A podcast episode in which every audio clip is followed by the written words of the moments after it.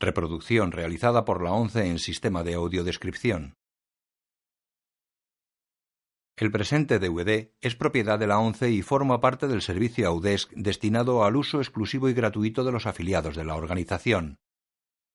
Queda prohibida en consecuencia su utilización en forma distinta a la regulada por las normas del servicio AUDESC establecidas por la ONCE, así como su reproducción, distribución mediante venta o alquiler, comunicación pública o explotación en cualquier otra forma. Audiodescripción 11 2014 A propósito de Smith, año 2002. Color, no recomendada para menores de 13 años.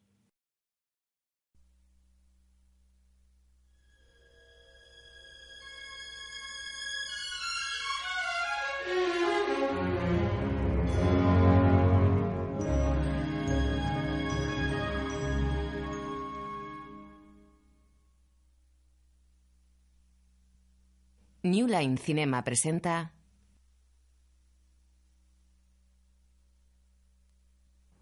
Es aún de día en una ciudad de Estados Unidos. La vía del ferrocarril está vacía. No hay nadie en los suburbios.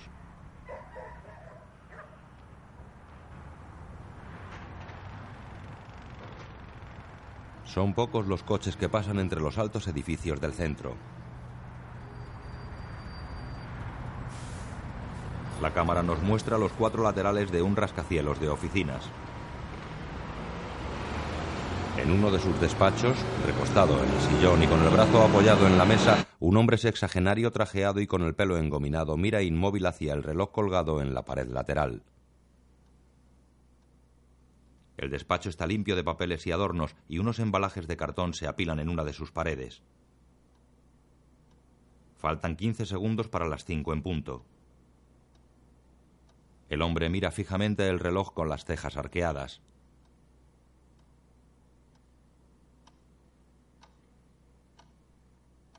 Cuando el reloj marca las cinco en punto, el hombre se levanta, coge la cartera que hay sobre la mesa, mira a su alrededor y se acerca a la puerta.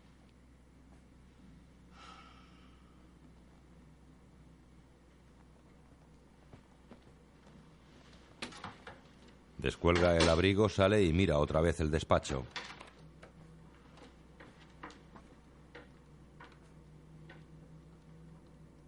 Apaga la luz y se va.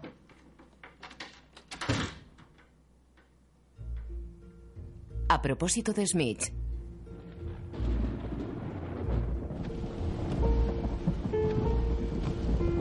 Ya de noche el hombre conduce bajo la lluvia. Tiene aspecto de tranquilo provinciano. Está interpretado por Jack Nicholson. Le acompaña su esposa, mujer también mayor, obesa y de cara bonachona, con el pelo canoso cortado en melenita.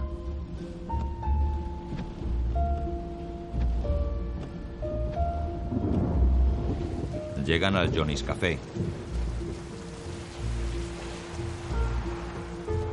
En su interior hay fotografías y galardones de concursos cárnicos. El hombre mira una maqueta del edificio de oficinas del que salió, colocada a la derecha de la mesa presidencial en la que comen él, su esposa y cinco ejecutivos más. A su izquierda hay un retrato suyo, el resto de comensales está en mesas redondas. Bien, por mi parte, solo quiero decir, Warren, que al ser la persona que ocupará tu puesto, espero estar a tu altura, porque por lo que veo en los que estamos aquí y lo que piensan de ti, el listón está muy alto. Bueno, como la mayoría sabe, hace poco tiempo que vine de Des Moines con mi esposa Patty, aquí presente, y Kimberly, nuestra hija de 14 meses. Y queremos agradeceros vuestra cálida acogida. Y eh, Warren, quiero que te sientas igual de bien recibido cuando pases por la oficina a visitarnos siempre que quieras. De hecho, tal como hemos hablado en estas dos últimas semanas, creo que tendré alguna pregunta que hacerte sobre nuestros productos, como el nuevo seguro de vida que vamos a lanzar el mes que viene. Y... Eh, bueno, corto el rollo. A tu salud, Warren. Todos levantan sus copas hacia la mesa presidencial. Por cierto, Warren, ¿qué te parecen estos jovenzuelos que ahora ocupan nuestros puestos de trabajo? Para mí todo esto es una especie de confabulación.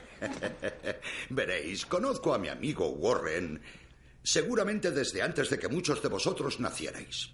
Nuestra amistad se remonta mucho tiempo atrás, muchísimo tiempo atrás, cuando en Woodman los coches iban tirados por caballos. En fin, yo ya sé lo que es jubilarse. Lo que quiero decirte en voz alta para que todos estos prometedores jóvenes me oigan es que esos regalos que hay ahí no deben importarte un comino. Y esta cena tampoco debe importarte. En cuanto a la seguridad social y la pensión, tampoco importan, porque las cosas superficiales no importan absolutamente nada. Lo que realmente importa, e importa de verdad, Warren, es saber que has dedicado toda tu vida a algo valioso, a ser eficiente y trabajar para una buena empresa, una de las compañías de seguros mejor consideradas del país a formar una familia de la que te sientes orgulloso, construyendo un sólido hogar, a granjearte el respeto de tu comunidad y a tener amistades maravillosas y duraderas. Si al final de su vida profesional un hombre puede mirar atrás y decir, he hecho mi trabajo, entonces puede jubilarse con la frente muy alta y disfrutar de ciertas riquezas que van más allá de las monetarias. Por eso, os digo a todos los jóvenes de la reunión que tenéis ante vosotros a un hombre realmente rico. El orador se acerca a Warren y le estrecha la mano.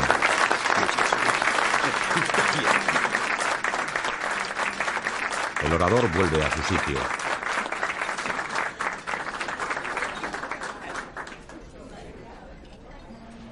Warren gira hacia su esposa.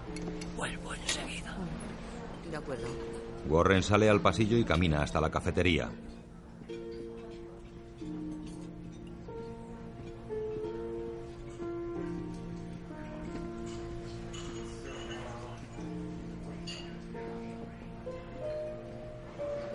Se sienta a la barra.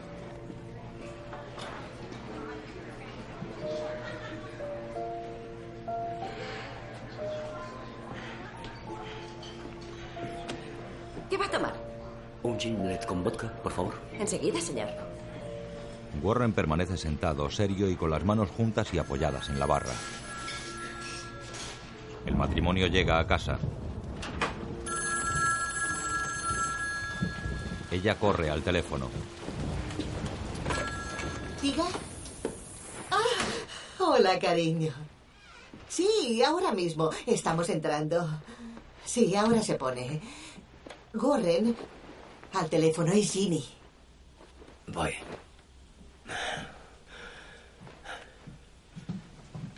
Ginny, ¿cómo estás? Oh, ha sido perfecto. Una cena magnífica.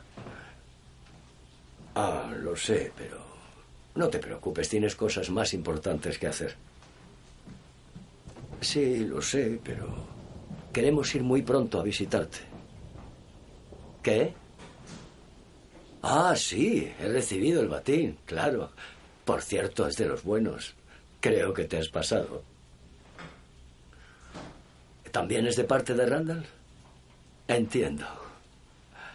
Bueno, gracias a los dos, creo que ahora me va a resultar muy útil. ya lo creo. Muy bien. Sí, sí. Hasta pronto. Ella se desmaquilla ante el tocador. ¿Le has dado las gracias a Randall? Sí. ¿Y qué te ha dicho? Bueno, solo se lo he dicho a Ginny. ¿No se lo has agradecido personalmente? No, ¿Por qué? No se ha puesto el teléfono. ¿Y eso por qué? Y yo qué sé. No se ha puesto y punto. Tenías que haber preguntado por él. Es un pequeño esfuerzo. Va a ser tu yerno y apenas le conoces. Le conozco lo suficiente. Tienes que ser más positivo. Ginny ha tenido suerte con él. Ya. ¿Sabes? A mi padre tampoco le caías bien al principio. Él se quita los zapatos.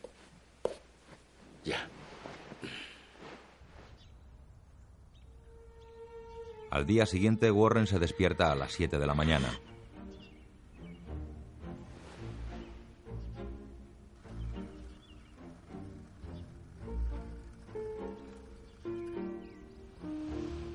Su esposa aún duerme. Él se levanta.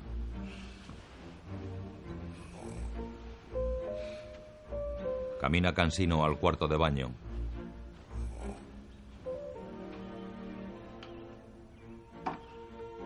Ella sigue durmiendo.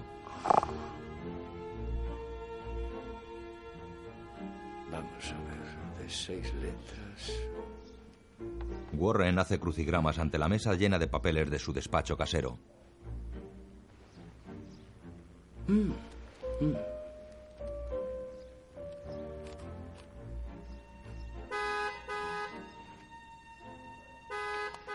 Deja el lápiz y sale a la calle. Su mujer le espera desde la puerta de una enorme autocaravana aparcada junto a la casa. ¿A dónde va, señor? Creo que necesita transporte. Ya. Ella entra, él sube a la caravana.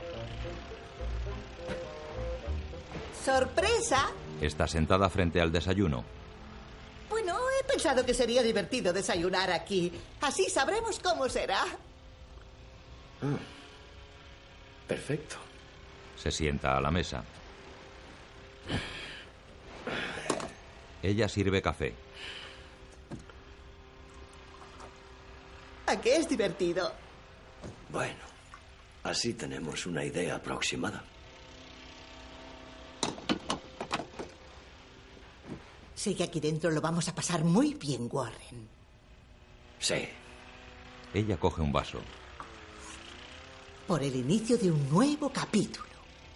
Más tarde Warren ve la tele en el si no salón. lo hubiera intentado, no lo habría conseguido. Mi amigo está loco por ti. Sé que se enfadaría conmigo si tú y yo saliéramos juntos. ¿Así que los dos estáis locos por mí? Pues luchad por mí y el ganador se llevará el premio. Aún recuerdo el atracón del último pavo que gané.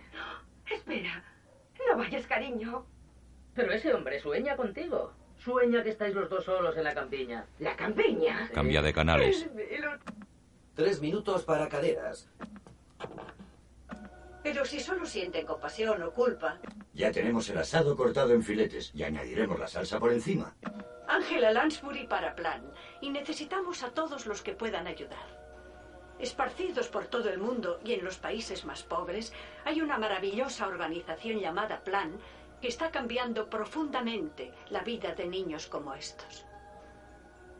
Por solo 22 dólares al mes, o sea, 72 centavos al día, puede apadrinar a un niño gracias a Plan. Y no solo cambiará la vida de un niño que sufre en otro país, sino que también ayudará a su familia y a su comunidad. Piénselo, solo 22 dólares al mes y una niña como esta nunca sabrá lo que es la disentería debida al agua en mal estado. Un niño como este podrá ir al colegio para aprender y formarse. Gracias por su atención, querido espectador. Pero ahora, ¿qué piensa hacer? Warren coge el teléfono. La compasión y el sentimiento de culpa no sirven de nada. La respuesta es plan. Para que en otro país, un niño, una familia y una comunidad necesitada de ayuda. Warren llega al edificio donde trabajaba. Va peinado a raya muy cerca de la oreja, de forma que el pelo largo de ese lateral le cubre la calva central. Camina hasta su antiguo despacho. Oh, sí, sí, sí, sí, claro. Me alegro de que te interese. Hola, pasa. Por supuesto. Oh, no, no, no, no, no. No me dores la píldora. Bueno, no todo el mérito es mío. No, no. También se lo debo a la calculadora. Sí, ese es mi lema. Perfecto. Hasta pronto. Hola, qué sorpresa. ¿Cómo te va, compañero? Bien, bien, bastante bien. ¿Y a ti? No me puedo quejar. Vaya, veo que ya estás instalado. Pues sí, sí, señor. Bueno, ¿qué te ha traído por la oficina? Ah, pues pasaba por aquí cerca y he pensado verte para saber en qué líos estabas metido. En fin, ya sabes, trabajo, mucho trabajo. Quería estar seguro de que no tuvieras dudas sobre los modelos de riesgo de mortalidad entre adolescentes en los que trabajaba. Ya sé que en principio parecen simples, pero... No, no, creo que ya lo tengo bastante controlado. La verdad, hiciste un gran trabajo preparando la transferencia. Estupendo. Ha ido todo como la seda. Verás, estaba preocupado por algunos de los temas que comentamos por si no habían quedado claros. Eh, en fin, no estaba nada tranquilo. No. Estudiar empresariales en Drake tiene que servir para algo. sí. Mi querido Warren, te aseguro que si surge algo en lo que puedas ayudarme, te haré una llamada. Puedes estar seguro. Bien. Uh, vaya, tengo una reunión en las afueras. Eh, ¿Bajas conmigo en el ascensor? Eh, sí, claro. Estupendo. Me alegro de verte. Tienes un gran aspecto. Gracias. ¿Vas al gimnasio? Warren sale del edificio con la gabardina puesta. El día está nublado.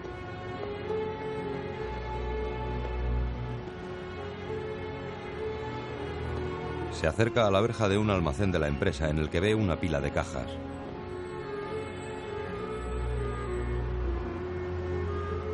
Son los embalajes de la documentación que él tenía en su despacho. Los mira con el ceño fruncido. Después la mujer corta pollo en la cocina de su casa.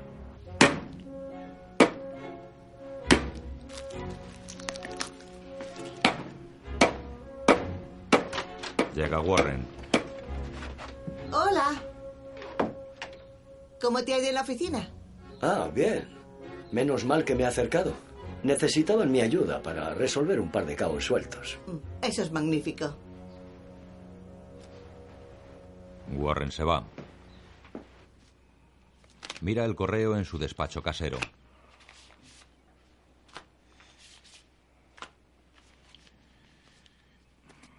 En una carta de la ONG Plan pone, Gracias. la abre y lee el contenido.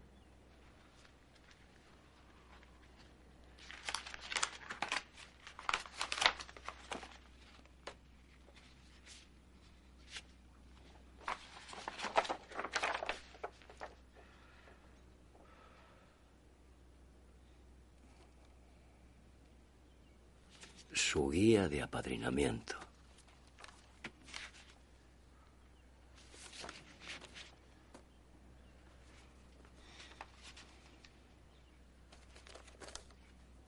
Mira la foto adjunta de un niño de raza negra. Lee los datos de la ficha. Endugu Umbo, Tanzania, varón, seis años. Hace un talón por 22 dólares.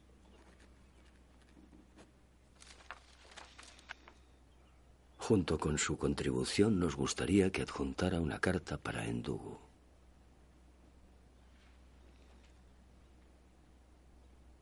Información personal. Saca un cuaderno de un cajón y escribe.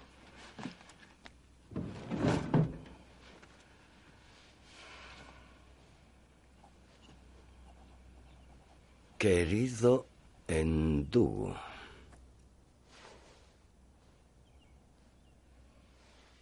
Me llamo Warren R. Schmidt y soy tu nuevo padrino.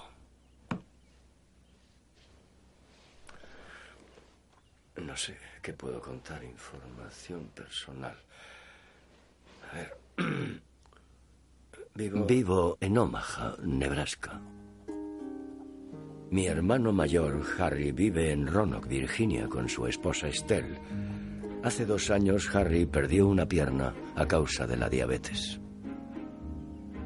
Tengo 66 años y acabo de jubilarme como vicepresidente adjunto de la compañía de seguros Woodman of the World. Y... maldita sea. Resulta que ponen en mi lugar a un jovenzuelo que, en fin, tendrá conocimientos teóricos, no digo que no, y sabrá manejar cifras con un ordenador. Pero desde el principio me di cuenta de que no tiene ni idea de la evaluación de riesgos y menos de dirigir un departamento, seguro. Maldito chulo de los cojones. niega con la cabeza y tacha lo último escrito.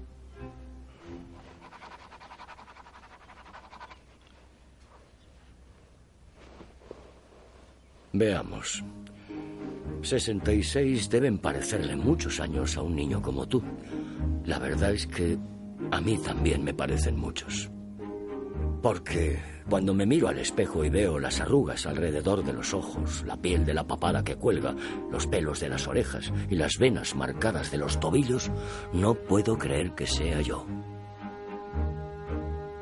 Cuando era joven, pensaba que era alguien especial y que el destino me había elegido para llegar a ser un gran hombre.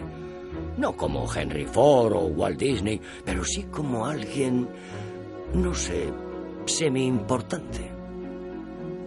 Me doctoré en ciencias empresariales y pensaba tener un negocio propio algún día, levantarlo hasta convertirlo en una multinacional que saliera en bolsa y en la revista Fortune.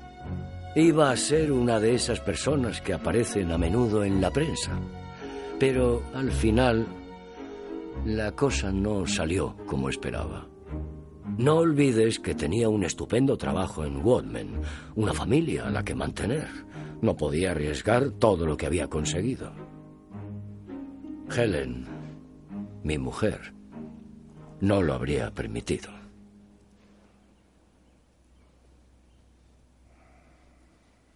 Te preguntarás cómo es mi familia, cómo son mi mujer y mi hija. Son motivo de orgullo y me dan todas las satisfacciones que uno pueda pedir. Helen y yo llevamos 42 años casados. Últimamente todas las noches me sorprendo haciéndome la misma pregunta. ¿Quién es esta vieja que vive en mi casa? ¿Por qué cualquiera de sus pequeños detalles me irritan? Por ejemplo, sacar las llaves del bolso mucho antes de llegar al coche. O que tire el dinero con sus ridículas colecciones. Que eche a la basura comida en buen estado solo porque ha pasado la fecha de caducidad. Y su manía. Su manía de probar restaurantes nuevos. Buffet de marisco. Iremos el domingo. ¿Y cómo me interrumpe cuando intento hablar? Les dio la mesa a los clientes que llegaron después que nosotros. Bueno, la Lo verdad que es... normalmente no me importa. Y no soporto cómo se sienta. Y menos cómo huele. Hace años que insistió en que yo tenía que orinar sentado.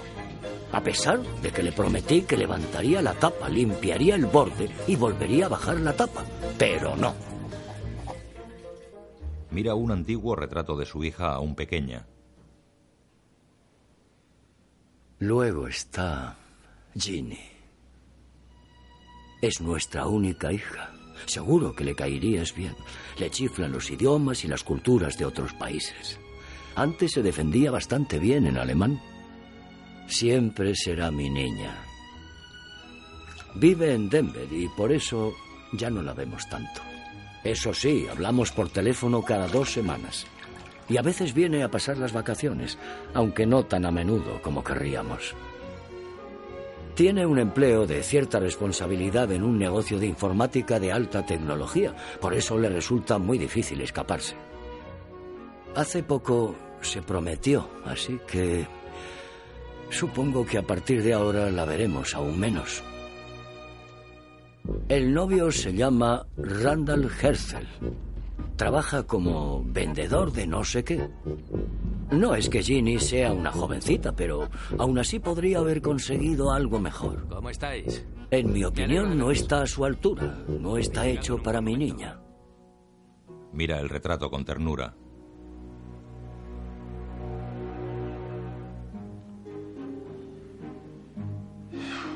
Voy a cerrar la carta y echarla al correo. Como ves, divago sin parar y quizá lo único que quieres es salir corriendo, cobrar el talón y comprar algo para comer. Así que cuídate. Te deseo suerte en todo lo que hagas.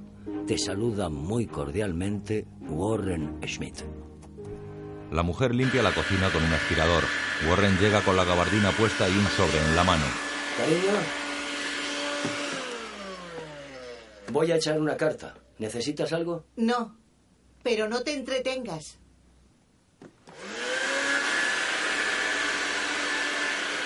Él se va, después conduce Pues sí, y he escucha la radio. y documentándome sobre ese tema. Hasta miré un par de cintas de vídeo. Y no deja de asombrarme que los liberales y los medios de comunicación sigan buscándole los tres pies al gato. Entra en una conclusión, cafetería. Según mi opinión, usted... ¿Qué va a tomar? Mm, quiero una copa de helado de vainilla. ¿Acompañada con? Mm, Pues ponme dulce de cacahuete y un poco de galleta. ¿Qué tamaño? Em, mediano. Medias. Mm. Bien. La camarera lo prepara mientras él saca el dinero. Con el sobre en la mano, Warren camina hacia una oficina postal. Llega en coche a su casa.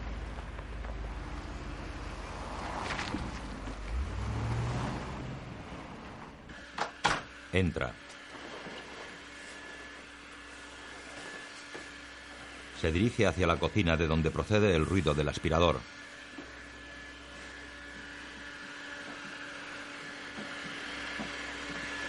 Su mujer está inconsciente de bruces en el suelo. ¿Helen? Helen, Se agacha junto a ella. ¿qué te pasa, cariño? La mueve. Helen. Ah. Helen, despierta, por favor. Oh, oh, Helen. Oh, Dios mío. En la puerta de la cocina, Warren mira cómo dos enfermeros sacan el cadáver de Helen sobre una camilla. Tras ellos sale un policía.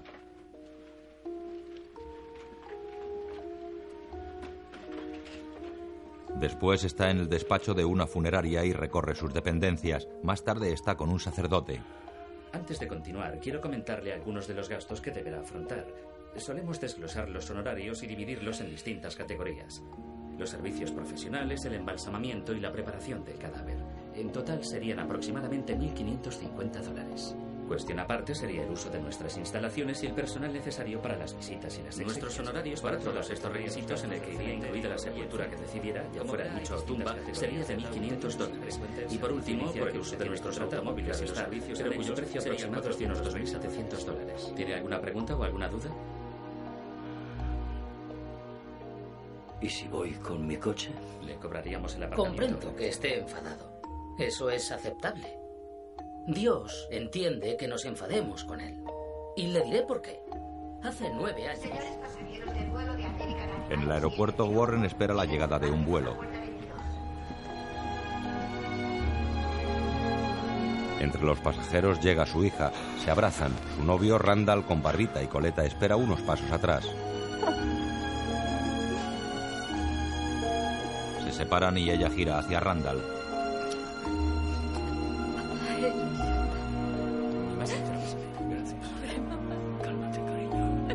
En el cementerio,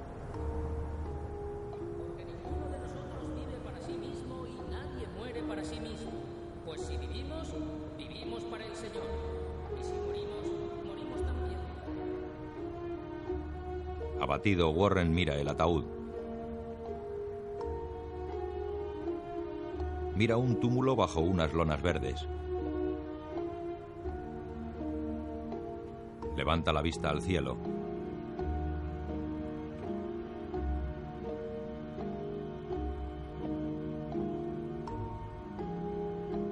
Mira hacia su derecha a su hija.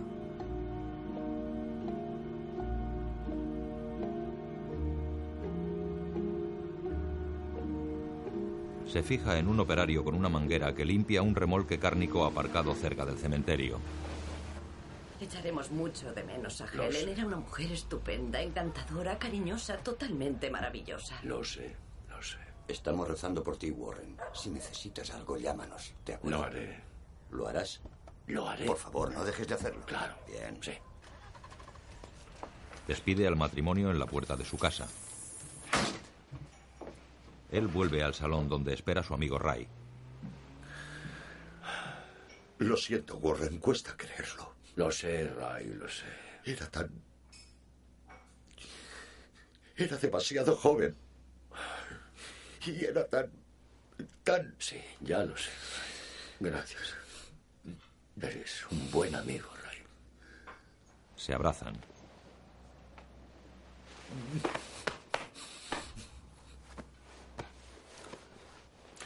Cuídate mucho. Lo haré.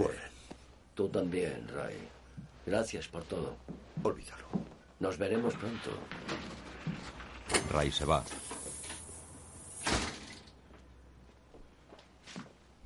Jenny y Randall limpian en la cocina. Pondré esto ahí.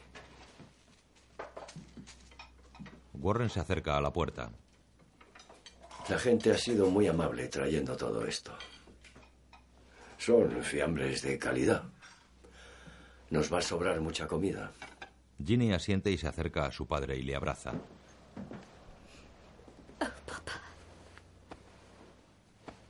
Ya lo sé, Ginny. Lo sé.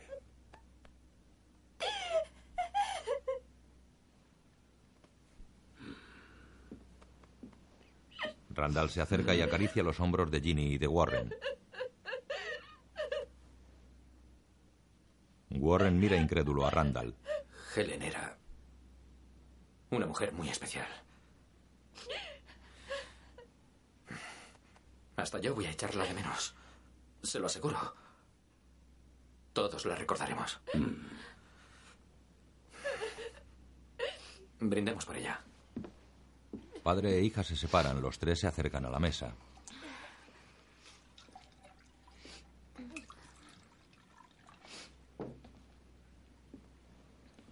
Randall reparte las copas. Por Helen. Rompieron el molde. Rompieron el molde. Levanta su copa y mira al techo.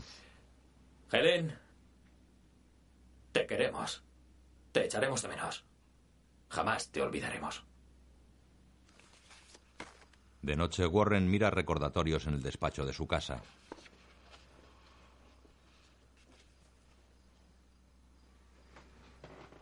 Randall se acerca a la puerta entreabierta.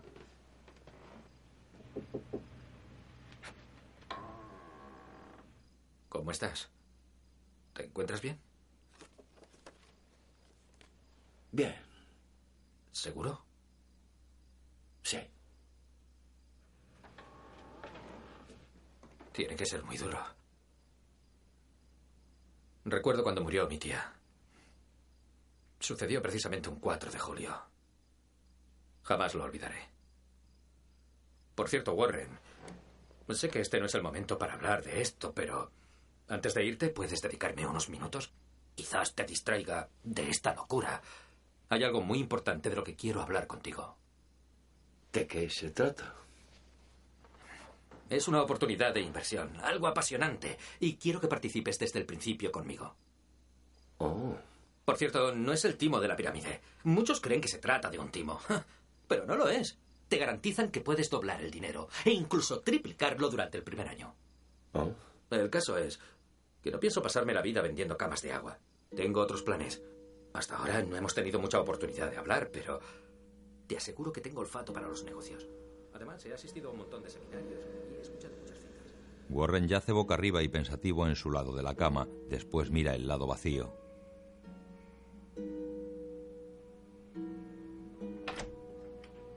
Sale del dormitorio. Baja al salón comedor y se sienta en un sillón.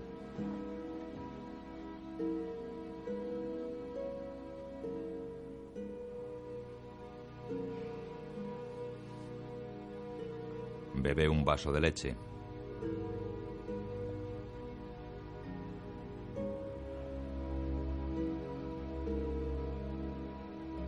Al día siguiente espera el desayuno sentado a la mesa. Ginny trajina en la cocina. ¿Mayonesa o mostaza? Me gustan las dos. Muy bien. Ah, eh, no tuestes demasiado el pan. Nunca me ha gustado muy tostado. Por cierto, tomaré patatas fritas con sabor barbacoa, no las normales, que son las de tu madre. Las mías son a la barbacoa. Si queréis podéis llevaros las normales, si no os estropearán. Te aseguro que a mí no me gustan. Podéis comeroslas en el avión. Vale. Me ha alegrado mucho verte. Ojalá no tuvieras que marcharte tan pronto. ¿No puedes quedarte unos días más? ¿Por qué no hablas con tu jefe? Seguro que lo entenderá. Vamos. ¿Quién va a cuidar de mí? Ginny le mira sorprendida y mueve la cabeza. Lleva el desayuno a la mesa. Aquí lo tienes, papá. Ah, estupendo. Estupendo. Se sienta. ¿Sabes, papá? Vas a tener que ir acostumbrándote a cuidarte tú solo. Mm, no sé, no sé. Tendrías que contratar a una asistenta. ¿Una asistenta? Eso sí que no. Me las arreglaré. Ese es un gasto que no me puedo permitir. Al menos durante unas cuantas semanas, mientras te repones. Por eso te he pedido que te quedes a ayudarme. Papá, ya te lo he dicho. Ojalá pudiera, pero no puedo. Tengo demasiado trabajo. Y aunque pudiera disponer de más días libres. Tengo la boda. Y eso ya requiere plena dedicación. Bueno, ahora que mencionas la boda, creo que deberías considerar aplazarla. ¿Aplazar la boda? No podemos hacerlo, ya está decidido. Solo te sugiero que podrías aprovechar esta oportunidad para replanteártelo, nada más. Pero eh, ya hemos enviado las participaciones y las invitaciones. Todos lo comprenderán, cariño, por respeto a tu madre. Ella lo habría aceptado. Ah, mamá no habría querido que cambiáramos nada. Lo cierto es, Ginny, que tu madre y yo hablamos unas cuantas veces seriamente sobre Randall y tú. ¿Y ella qué decía? Solo quería y deseaba que fueras muy feliz. Y es posible que tu relación con Randall... Verás, ella quería que no tuvieras que arrepentirte, solo eso. Podría interesarte dejar abiertas otras opciones. ¿Mm? Mamá me ayudó a elegir la fecha. Y las dos hablábamos por teléfono casi todos los días, planeándolo y, y, encargando cosas. La verdad, no sé de qué me estás hablando. No creo que mamá quisiera que cambiáramos está nada. Está bien, está bien. De acuerdo, haz lo que quieras. Tu madre y tú sabíais lo que hacíais. Come un sándwich.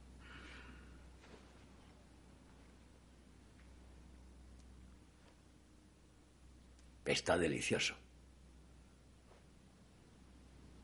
Ella permanece triste y pensativa con la barbilla apoyada en su mano. Papá, ¿Mm? ¿por qué la enterraste en un ataúd tan barato? ¿Qué? Se notaba que era el ataúd más barato. Todos lo vieron. Hija, eso no es cierto. No, eso no es cierto. Te aseguro que no elegí, como tú dices, expresamente el más barato. El funcionario me enseñó uno que no era tan caro y no acepté. ¿Te refieres a una caja de pino? Ah, vamos, no recuerdo de qué era. Ella te hizo de criada toda su vida. ¿No pudiste ser más generoso por una vez? ¿Una eh, sola? Eh, eh. ¿De qué me estás hablando? ¿Qué me dices de la autocaravana? ¿Cómo llamas a eso? Es un vehículo carísimo. Yo no quería comprarlo, pero acepté. Y fue idea exclusivamente de tu madre. Ella me dijo que tuvo que pagar la mitad.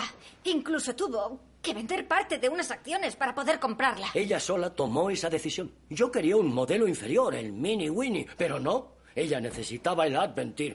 Quería el más grande. ¿Qué podía hacer yo? ¿Negarme? Era su dinero.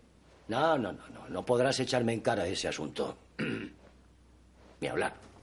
Ginny, Estoy aquí, Randall. ¿dónde? Aquí dentro, en la cocina. Ah, hola, cariño. Tenemos media hora para hacer las maletas. Ella asiente y se levanta.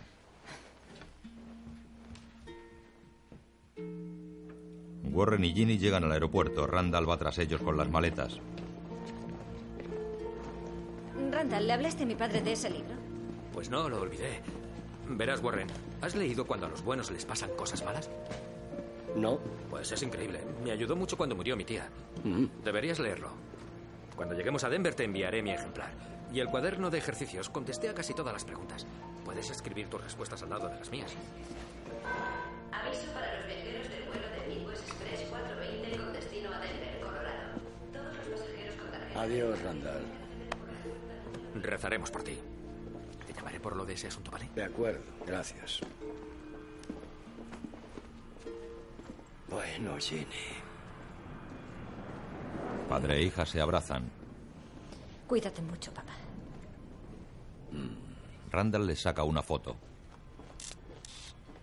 Ah, esta es excelente. Saldrá una foto estupenda.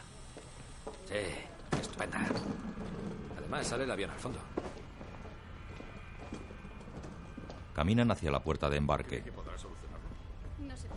Adiós, papá. Hasta pronto, Ginny. Nos veremos dentro de unas semanas, ¿eh? Claro. Adiós, Warren, cuídate.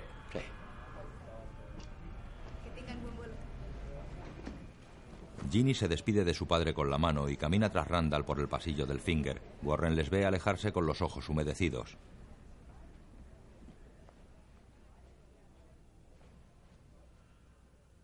El pasillo queda vacío. Warren camina hacia el aparcamiento. Querido Endugu, espero que estés sentado porque, por desgracia, tengo malas noticias. Llega a su coche y entra. Desde la última vez que te escribí, mi mujer, Helen, tu madrina, falleció por un coágulo en el cerebro. Intenta arrancar.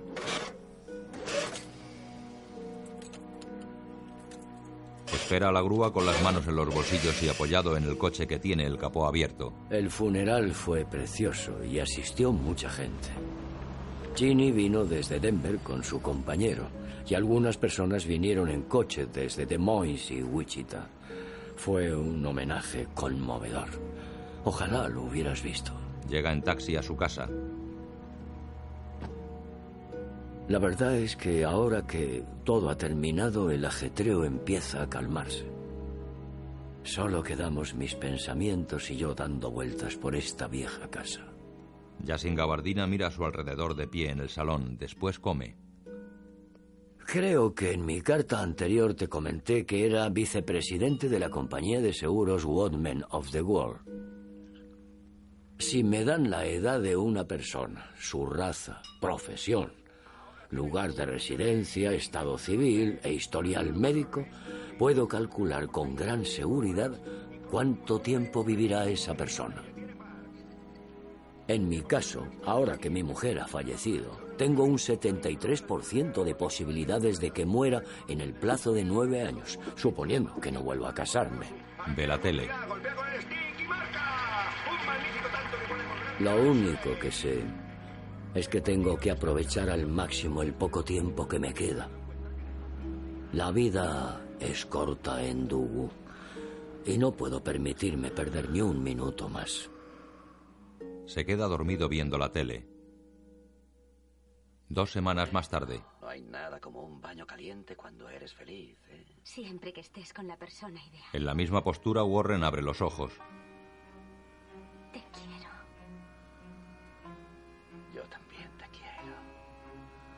Me encanta poder decirlo por fin. Se incorpora y pasa ante la tele. En fin, no quiero engañarte. Acostumbrarme a vivir sin Helen ha supuesto un auténtico reto. Pero te enorgullecerías de mí. Sí, esta casa está bajo un nuevo mando, pero nunca notarías la diferencia. La mesa está sin recoger y la basura se acumula en los muebles y suelo de la cocina. Es cierto que a veces puedo ser algo olvidadizo y saltarme una comida o dos, pero creo que no debo decírselo a alguien que está en tu situación. Los armarios están vacíos. Coge una galleta. Helen no habría querido que me quedara sentado regodeándome en la autocompasión, de ningún modo. Me habría dicho que o entrara en vereda o me largara. Por eso intento salir lo más a menudo posible, evito estancarme y mantengo una rutina. Es muy importante para afrontar grandes cambios en la vida. Sube a la autocaravana, luego llega a un supermercado. Es verdad que no soy tan buen cocinero como Helen, pero aún recuerdo un par de cosillas de mis tiempos de soltero. Carga un carro con alimentos envasados y congelados.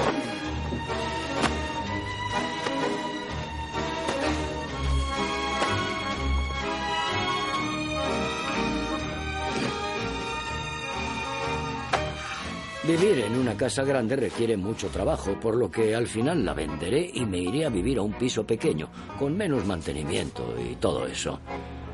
Pero de momento me las arreglo de maravilla.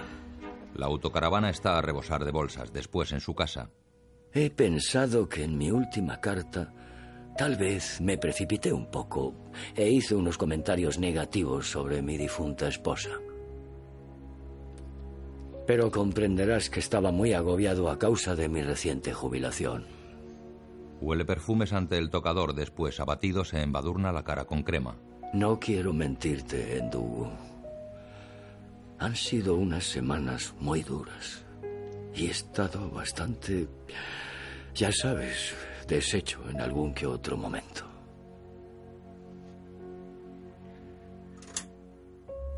Entra en el ropero. La echo de menos. Echo de menos a mi Helen. Supongo que no fui consciente de mi suerte con una esposa como Helen hasta que me dejó. Huele los vestidos de Helen. Recuérdalo, jovencito. Debes saber apreciar lo que tienes mientras aún lo tienes. Revisa las cajas de zapatos.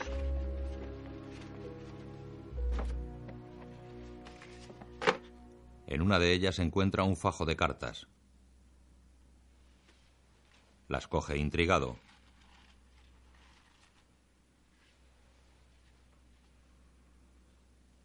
Desata la cinta que las agrupa.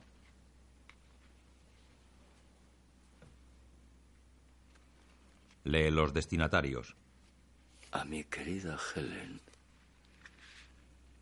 Abre una carta.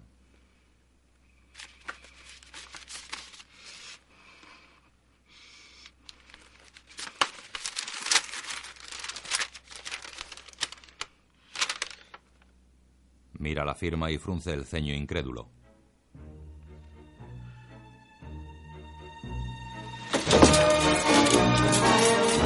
Saca toda la ropa de su mujer del gran armario ropero y la mete en cajas. Vacía los cajones de ella en las cajas. Tira las cajas junto al contenedor de ropa usada.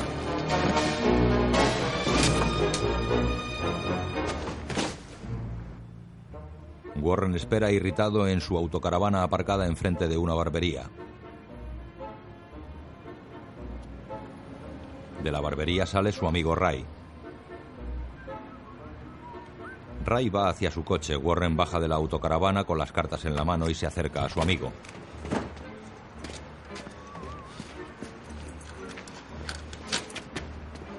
Joder, Warren, me has asustado. ¿Qué haces aquí? Creo que querrás recuperar esto. Tú. Le tira las cartas a la cara. Ray las mira. No fastidies. De eso hace mucho tiempo, 25 o 30 años, vamos. Joder, no imaginaba que... Las guardó, no puedo creer que las guardara. Warren se lanza contra Ray. ¡Deja de pegarme! Hablemos de esto como personas. Eras mi amigo. Todo fue un gran error. Te fuiste a San Francisco en viaje de negocios y surgió de repente, se nos fue de las manos. ¡Lo siento! Warren se va en la autocaravana.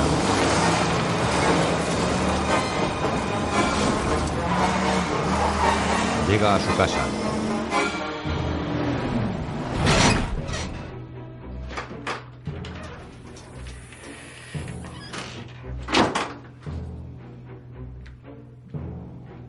Sube a la planta superior. Entra en el cuarto de baño. Se desabrocha el cinturón. Se detiene.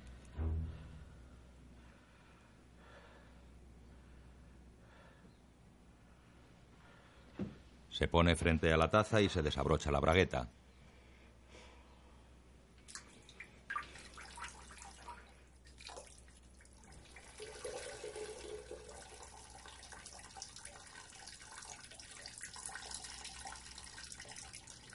Sube las dos manos a la altura de la cabeza.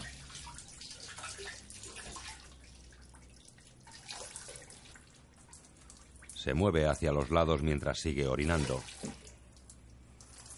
Se da la vuelta.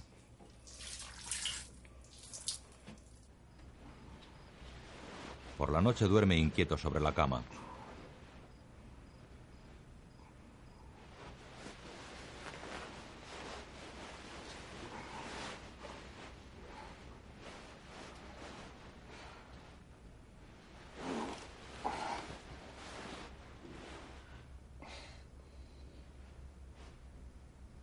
Despierta sobresaltado.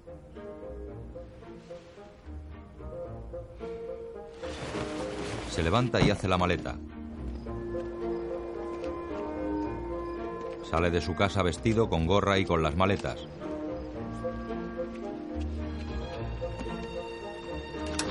Abre la autocaravana y mete el equipaje. Aún de noche conduce por una autopista.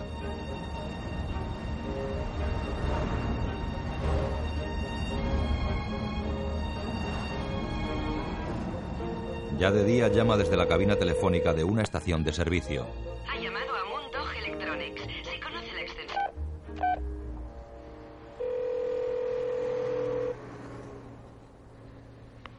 Envíos y recepciones, le atiende Ginny. Ginny, soy papá. ¿Cómo estás? Eh, hola, tengo mucho trabajo, papá. ¿Qué pasa? Verás, tengo una sorpresa para ti. A ver si la adivinas. ¿Qué? Estoy de viaje y he decidido ir a verte. Ahora estoy en las afueras de Gran Island. Vamos, papá, ¿se puede saber de qué estás hablando? Jenny, he estado pensando en lo mucho que significas para mí y en el poco tiempo que hemos pasado juntos estos últimos años. Y de repente pensé, ¿qué puñetas estoy haciendo en Omaha si podría estar estupendamente contigo? Hija, deberíamos estar juntos. Espera. Em, ¿Pero vas a venir ya? Si no hago ninguna parada, llegaré a tiempo para cenar con vosotros. Vaya, ¿sabes, papá? Creo que esa no es una buena idea. Claro que lo es. No me digas que no necesitas ayuda con todos los preparativos de la boda. Te quitaré un peso de encima. Sí, pero verás, papá, Roberta, yo y Jill lo tenemos prácticamente todo controlado. Perdona, no, no, solo el plástico de burbujas, eso es. Te agradezco el ofrecimiento, pero ajustémonos a lo planeado, ¿de acuerdo? Vendrás dos días antes de la boda, tal como quedamos. Supongo que no te opondrás a que te siga enviando cheques. Por Dios, papá. Ahora no tengo tiempo para esto. Llámame cuando estés en casa. Está ¿De bien. acuerdo? Adiós, Jenny. Adiós, papá.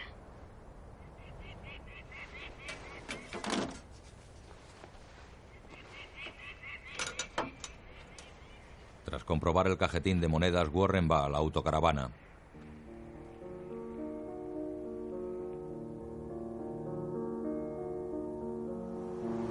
Conduce por una carretera comarcal.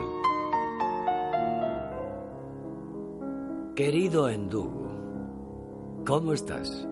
Yo estoy bien. Hace una semana decidí emprender un viaje por carretera antes de asistir a la boda de Ginny en Denver. Ginny quería que acudiera y la ayudara en los preparativos de la boda, pero le dije que necesitaba un poco de tiempo para mí solo. He decidido visitar algunos lugares en los que hace tiempo que no he estado. Han pasado muchas cosas en mi vida que ni siquiera recuerdo. Hay episodios enteros que se han esfumado. Así que podría decirse que intento limpiar las telarañas de algunos rincones de mi memoria. La primera parada fue Holdridge, en Nebraska. Pensé que sería interesante visitar la casa donde nací un mes de abril de hace 67 años. Nos fuimos de Holdridge siendo no mucho mayor que tú, y a menudo me preguntaba cómo sería hoy nuestra antigua casa. Curiosamente, nunca olvidé la dirección. El 12 de la avenida Locust. Sí, señor. El 12 de la avenida Locust. Warren detiene la autocaravana frente a una tienda de repuestos de automóviles. Mira extrañado a ambos lados de la calle.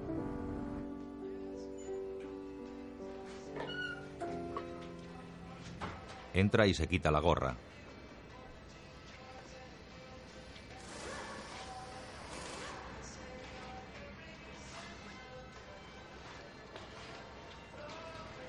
Sale un dependiente. ¿Desea algo, señor?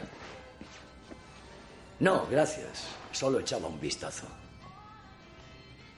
Yo vivía aquí. ¿Aquí en la tienda? Sí. La casa donde nací estaba en este lugar. Verá, el dormitorio de mis padres estaba por aquí. El salón por ahí y el comedor. Bueno, eso fue hace mucho tiempo. Antes de que usted naciera. Warren se acerca a uno de los ventanales y recuerda mirando a la calle.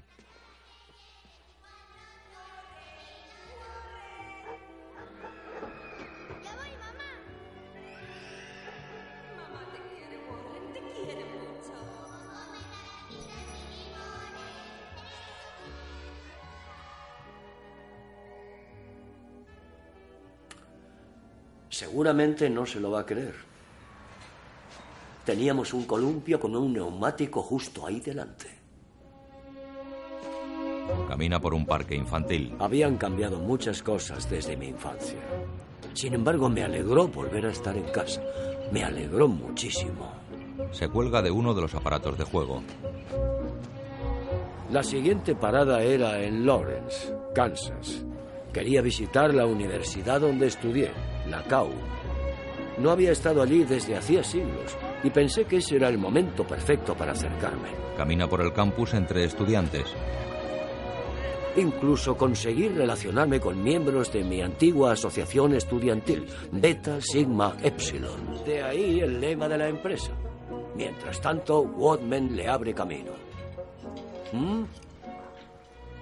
Dos estudiantes le miran asombrados. Recorre las instalaciones docentes.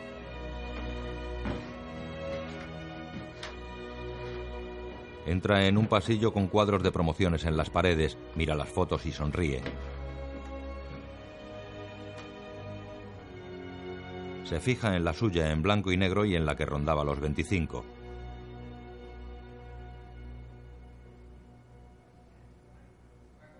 Sale sonriente del pasillo, después en la carretera. En fin, Endugo, te recomiendo que te apuntes a una asociación estudiantil cuando vayas a la universidad. Después del paseo por el sendero del recuerdo, llegó el momento de hacer un poco de turismo. Volví de nuevo a Nebraska y visité el Museo de Historia del Condado de Custer, en Broken Brow, para ver su colección de puntas de flecha. Después habla con un camarero en una cafetería. Luego tuve la oportunidad de conocer a un auténtico indio, o americano nativo, como hoy les llaman. Mantuvimos una agradable charla sobre la historia de la zona y te aseguro que me abrió los ojos. Esa gente lo pasó mal, realmente mal. La siguiente parada fue para visitar la casa de Buffalo Bill Cody en North Platte, un hombre extraordinario. Puedes leer algo sobre él en el folleto que te adjunto. Siempre que quiero estirar las piernas, contemplar alguna vista o mirar antigüedades, aparco el Adventure. El otro día, por ejemplo, en una tienda de antigüedades de Cózar, encontré una colección preciosa de figuras de Hamel. Supongo que nunca supe apreciar el exquisito gusto con el que están hechas. Y cada una tiene su propio certificado de autenticidad. A Helen le encantaban las figuras de Hamel. Deja de escribir. Hay cuatro figuras recién compradas sobre la mesa. Se levanta y abre la autocaravana aparcada en un camping.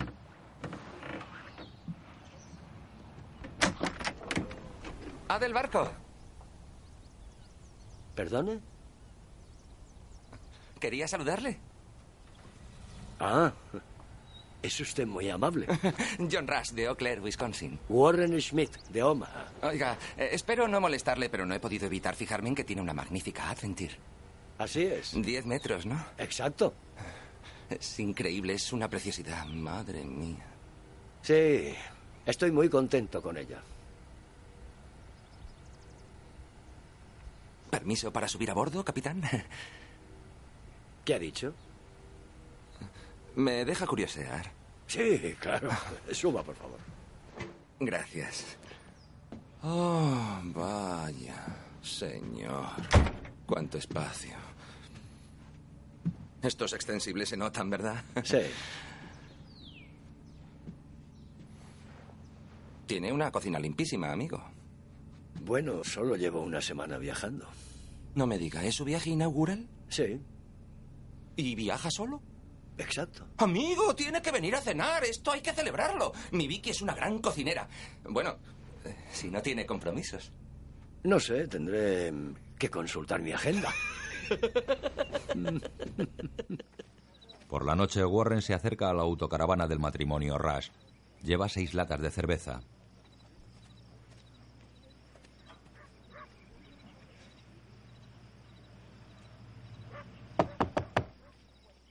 ¡Ah, del barco!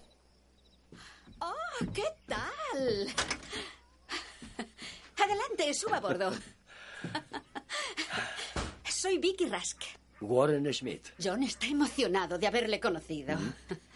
Oh, no tenía que haberse molestado. Vicky mete las cervezas en el frigorífico. Huele muy bien. Oh, espero que le guste el estofado. Sí. Rush sale del baño. ¡Eh, ya has llegado!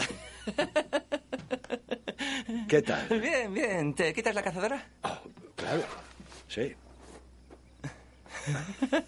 Eso es. Rush guarda la cazadora en un armario. ¿Se quema algo? ¿Eh? Ah, no, no, no, no. Será que he encendido un par de cerillas. Ah. ¿Qué tal si nos sentamos mientras Vicky... ¿Te falta mucho, cariño? Oh, solo dos minutos. John, Warren ha traído cerveza. Oh, gracias, Warren. bueno, sentémonos. Gracias. Ahí mismo, siéntate ahí. Muy bien.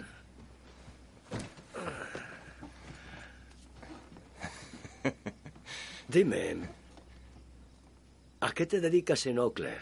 Bueno, mi hermano y yo tenemos una zapatería. Mm. Sí, es, es de la cadena Famous Footwear. En fin, la gente siempre necesita zapatos. y Vicky, ahí donde la ves, es psicóloga. Así Ah. que esos son nuestros trabajos diurnos, por así decirlo. ¿Y tú qué haces? Ah, yo me dedicaba a los seguros, pero ya estoy jubilado. Ujú. Bien, chicos, la cena está lista. Verás, estos son una pareja que conocimos en Kansas. ¿Recuerdas que te hablé del hombre de la pierna de madera? Son estupendos. Pasamos un fin de semana magnífico con ellos. Y estos son Roger, Denise y sus hijas. Ya, Denise es la mayor. No, no, es la mediana. Viven en Delaware. Y estas personitas tan cucas son Katie y Sloan. Ah, una niña que se llama Sloan. Nunca lo había oído. Nosotros Sí, nosotros tampoco. ¿Llevas alguna fotografía de tu hija? Em, no, eh, no la llevo, no llevo ninguna. ¿Ni siquiera en la cartera? Bueno, puede que lleve alguna de George Washington. Oh, qué gracioso eres. O Abraham Lincoln. ¿Quién? No seas tonto. ¡Ay, no! Eh, Vaya, nos estamos quedando sin suero de la verdad. Lo que faltaba. Voy a comprar otro paquete de seis. ¿Puedo dejaros solos? Sí. Claro. Oh. Abraham Lincoln. Vuelvo enseguida. Aquí estaremos. Me ha gustado. Sí. Hasta luego. Oh, oh, este es el carrito que le regalamos por Navidad, que es bonito. Ah, es precioso. Mira qué vestiditos. Y este es el del día del bautizo. Warren y Vicky están sentados en el sofá. Sois una familia encantadora. John y tú tenéis mucha suerte. Ah, sí, lo sé, la tenemos, ya lo creo. Sí.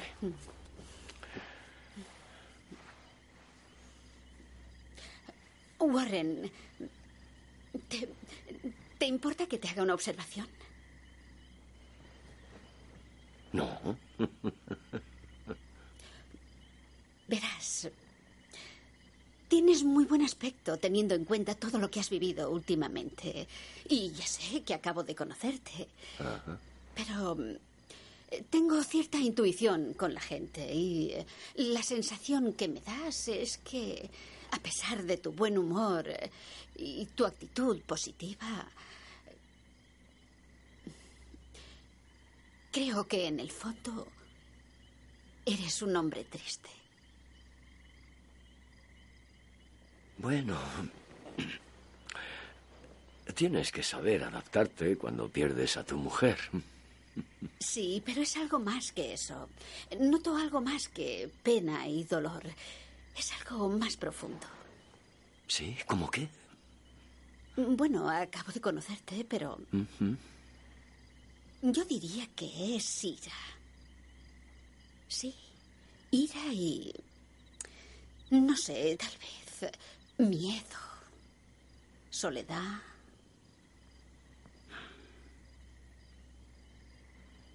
Bueno. La verdad es que me siento solo. ¿Lo ves? Lo sabía. Él se remueve incómodo.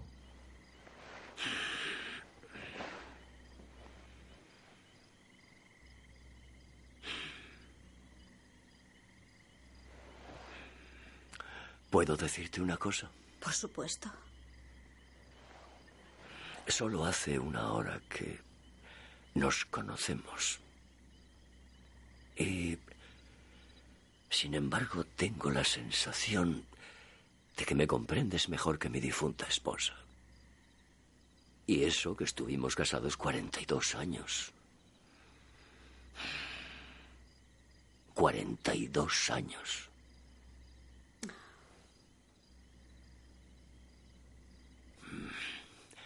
Quizás si hubiera conocido antes a alguien como tú. Oh, estás realmente triste. Eres un hombre muy, pero que muy triste.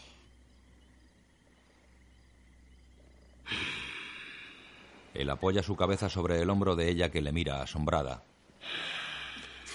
Tienes que animarte. Ah, sí. Sí. Mm. Warren la toma la cara y la besa en los labios. ¡Suertamente has vuelto loco! Pero bueno, ¿qué demonios te has creído? No sé qué idea se te ha metido en la cabeza, pero será Yo- mejor que te vayas. Lo siento. No, no, vete. Lo siento, no sé qué me ha pasado. Quiero oír tus disculpas, No ha sido mi intención, verás yo. Bueno, ¿me das mi cazador? ¡Joder! La saca del armario y se la tira. ¡Largo! Warren corre hacia su autocaravana.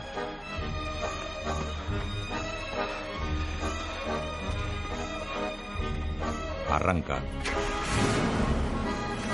Recoge los extensibles laterales y se va del camping.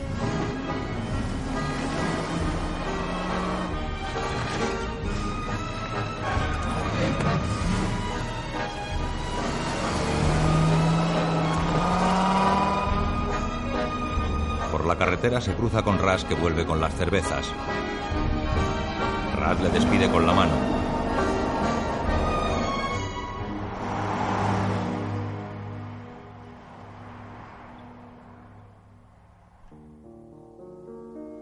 Al día siguiente Warren llega a un cruce de caminos. Uno de ellos está sin asfaltar.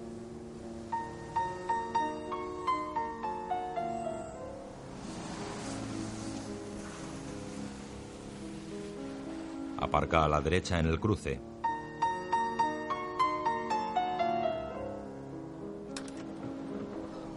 Sale de la autocaravana.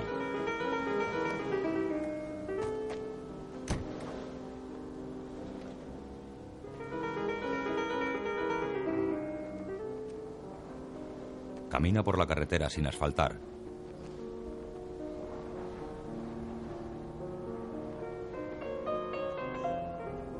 Se quita la gorra y se agacha apoyando las manos en las rodillas. Desde una cabina, Ray, soy Warren.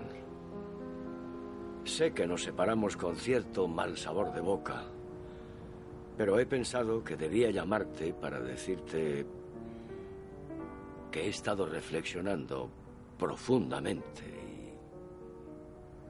y... En fin. Solo quería decirte que quiero hablar de lo sucedido, porque después de todo... Si acepta la recepción de su mensaje, pulse 1. Para escuchar el mensaje, pulse 2. Para borrar y volver a grabación, pulse 3. Para seguir... Mensaje borrado. Al oír la señal, vuelva a grabar su mensaje. Cuando termine el mensaje, pulse 1. Warren cuelga el auricular.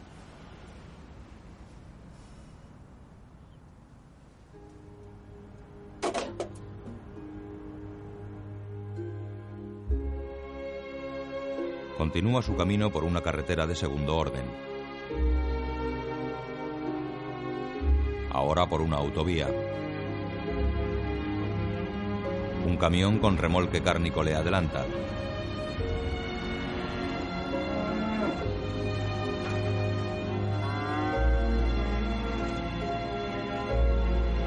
Warren mira las vacas encerradas en el camión.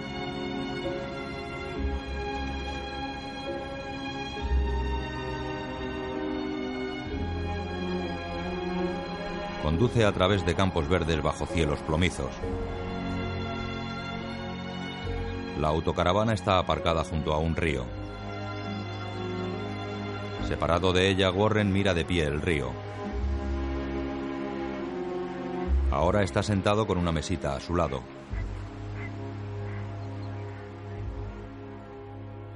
De noche está sentado sobre el techo de la caravana y arropado con una manta. Ante él tiene las cuatro figuritas que compró y tres velas encendidas.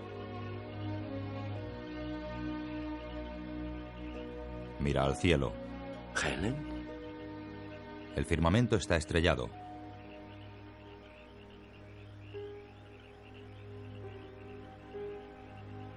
¿Qué pensabas de mí en lo profundo de tu corazón? ¿De verdad era el hombre con el que querías estar? ¿Era yo? ¿O te sentías decepcionada y no querías demostrármelo?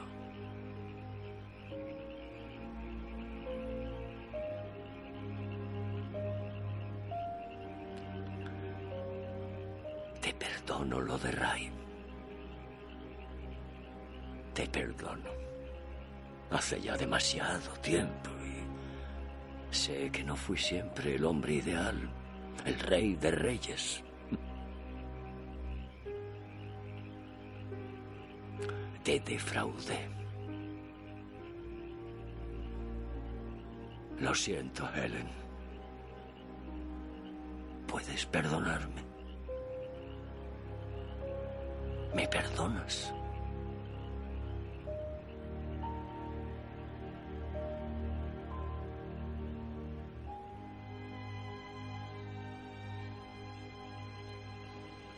Se santigua mirando al cielo. Al día siguiente duerme sobre el techo de la caravana arropado con la manta.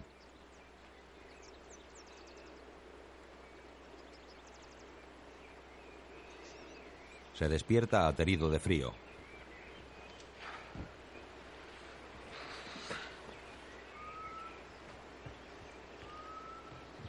Se asoma desde el techo. Después, cuando arranca las figuritas y las velas, se deslizan sobre el techo del vehículo.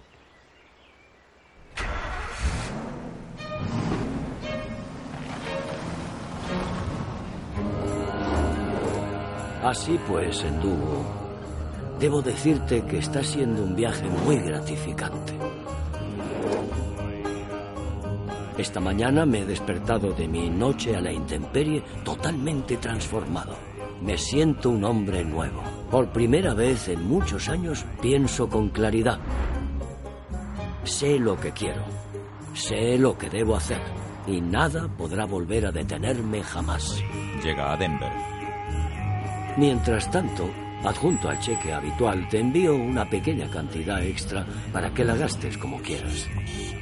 Cordialmente, Warren Schmidt. Aparca frente a casas unifamiliares.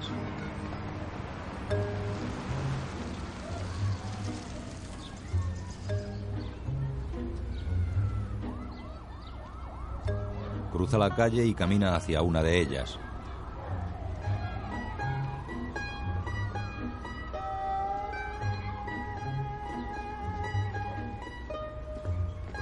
Coche aparcado a la puerta de la casa está abollado y junto a la escalera de acceso al porche hay viejos trastos amontonados. Sube hacia el porche mirando las latas y chatarra junto a la escalera.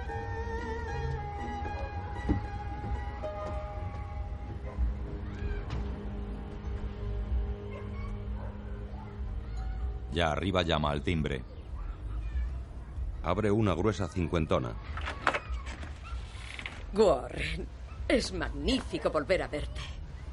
Hola, espero no molestar. De ningún modo. Me ha alegrado recibir tu llamada y saber que por fin estás en la ciudad. Seguro que el viaje te ha sentado muy bien después de todo lo que has pasado. Te envié una tarjeta. ¿La recibiste? Oh, sí. Eh, una tarjeta preciosa. Gracias. No obstante, quiero decírtelo en persona. Lamento mucho lo de la pobre Helen. Solo la vi una vez, pero hablábamos a menudo por teléfono después del compromiso. Mm. Era realmente admirable, una gran mujer, un ser humano absolutamente admirable. Gracias. Bueno, ¿qué te apetece tomar? Seguro que quieres un cóctel. No te preocupes. Em, esperaré a que vuelvan los chicos.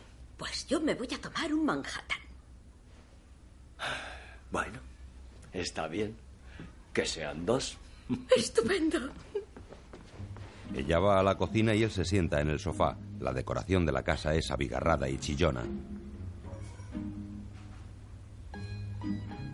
Mira por la ventana y al otro lado de la calle un hombre sale a la puerta de su casa y arroja una bolsa de basura sobre otras apiladas contra la pared. El hombre vuelve a su casa, la mujer llega con las bebidas y entrega una a Warren. Gracias. Así está mejor. Mm. Esta última semana ha sido insufrible.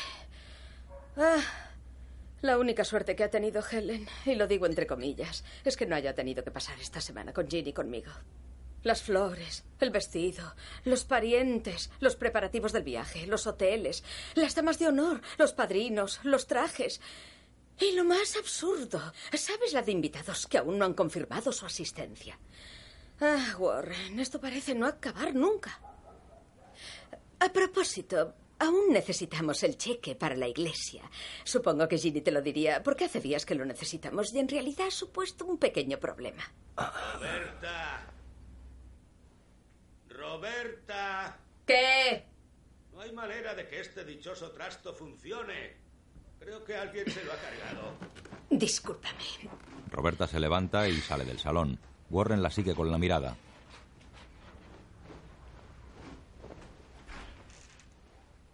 ¿Qué problema tienes? Sabes que ya tengo suficientes quebraderos de cabeza. ¿Qué insinúas? Me ofrecí a venir a ayudarte y eso intento. Sí, pero así no me ayudas. Fíjate en esto. ¿Qué hago yo ahora? Tranquila, yo te lo arreglaré, pero dime cómo lo quieres. No soy adivino. Déjalo, yo lo haré, como siempre. Por lo visto tengo que hacerlo todo. Anda, sal de aquí. Perdona, pero no soy adivino. No lo soy. ¿Qué te pasa? ¿No hablas mi idioma? ¡Que te largues! Roberta vuelve. Warren sonríe cohibido. Lo siento. Ya conoces a Larry, ¿no? Eh, eh, brevemente, sí. Es. es como un niño. Desde que nos divorciamos, cree que el único modo de captar mi atención es montar un número. En realidad lo comprendo, en serio, solo que. La verdad, me da pena. Mi primer marido era igualito a él. Por desgracia, un auténtico capullo. Ah, En cambio, Randall sabe cómo tratar a una mujer. Sinceramente, ¿no te parece una persona especial? Pues... em, lo único que sé es que Ginny está encantada con él. Pues eso siempre ayuda, ¿no crees? Cuando me operaron del tumor en el útero, Randall no se apartó de mi lado ni un minuto. Ni un solo minuto. La gente estaba asombrada de que yo le hubiera dado el pecho hasta que tuvo cinco años, pero como yo digo, bueno, solo hay que ver el resultado. He criado a un chico con mucha sensibilidad y ahora es un adulto sensible y muy entregado. Además, está de bastante buen ver. Y no solo lo digo yo. ¿No estás de acuerdo? Llegan Randall y Ginny. ¡Oh, mira quién está aquí! Hola. Papá, ¿cómo va eso? Le abraza. Bien. ¿Sí? Bien. Vaya, por fin has venido. Sí. Estoy contento. Hola, papá. Hola, papá. Hola, cariño. Padre e hija se abrazan. Ah, papá, ¿cómo te ha ido el viaje? Me tenías preocupada. Bueno, ha sido interesante. Aunque he encontrado mucho tráfico cuando venía hacia aquí y he tenido que desviarme por la 25 hasta la 70. Pero ha sido peor. Supongo que había obras o algún accidente u otra cosa. Bueno, estás en Denver. Oh, yo jamás voy por la interestatal. Cuando vengas la próxima vez, deja la 25 en Spear y tuerce a la izquierda. Luego se convierte en una avenida que te conduce a Gaylord. Gaylord, sí. Ah, sí. Bueno, va bien saberlo. Randall, lleva todo eso a la cocina. Claro. Randall recoge las bolsas que trajeron y sigue a Roberta. Eh, Ginny, necesito hablar contigo de una cosa. Ah, sí, claro, papá. Em, ¿Puedes esperar? Es muy importante. ¿Podemos estar a solas un momento? Eh, sí, por supuesto. ¿Qué tal después de cenar? Ginny se va con el resto de las bolsas. Warren, Roberta, Larry, Sandra, esposa oriental de Larry, Randall, Ginny y Duncan cenan sentados en torno a una mesa redonda con una bandeja central giratoria. Warren mira boquiabierto la forma de comer de la familia Randall, cucharadas seguidas una tras otra sin levantar la vista del plato.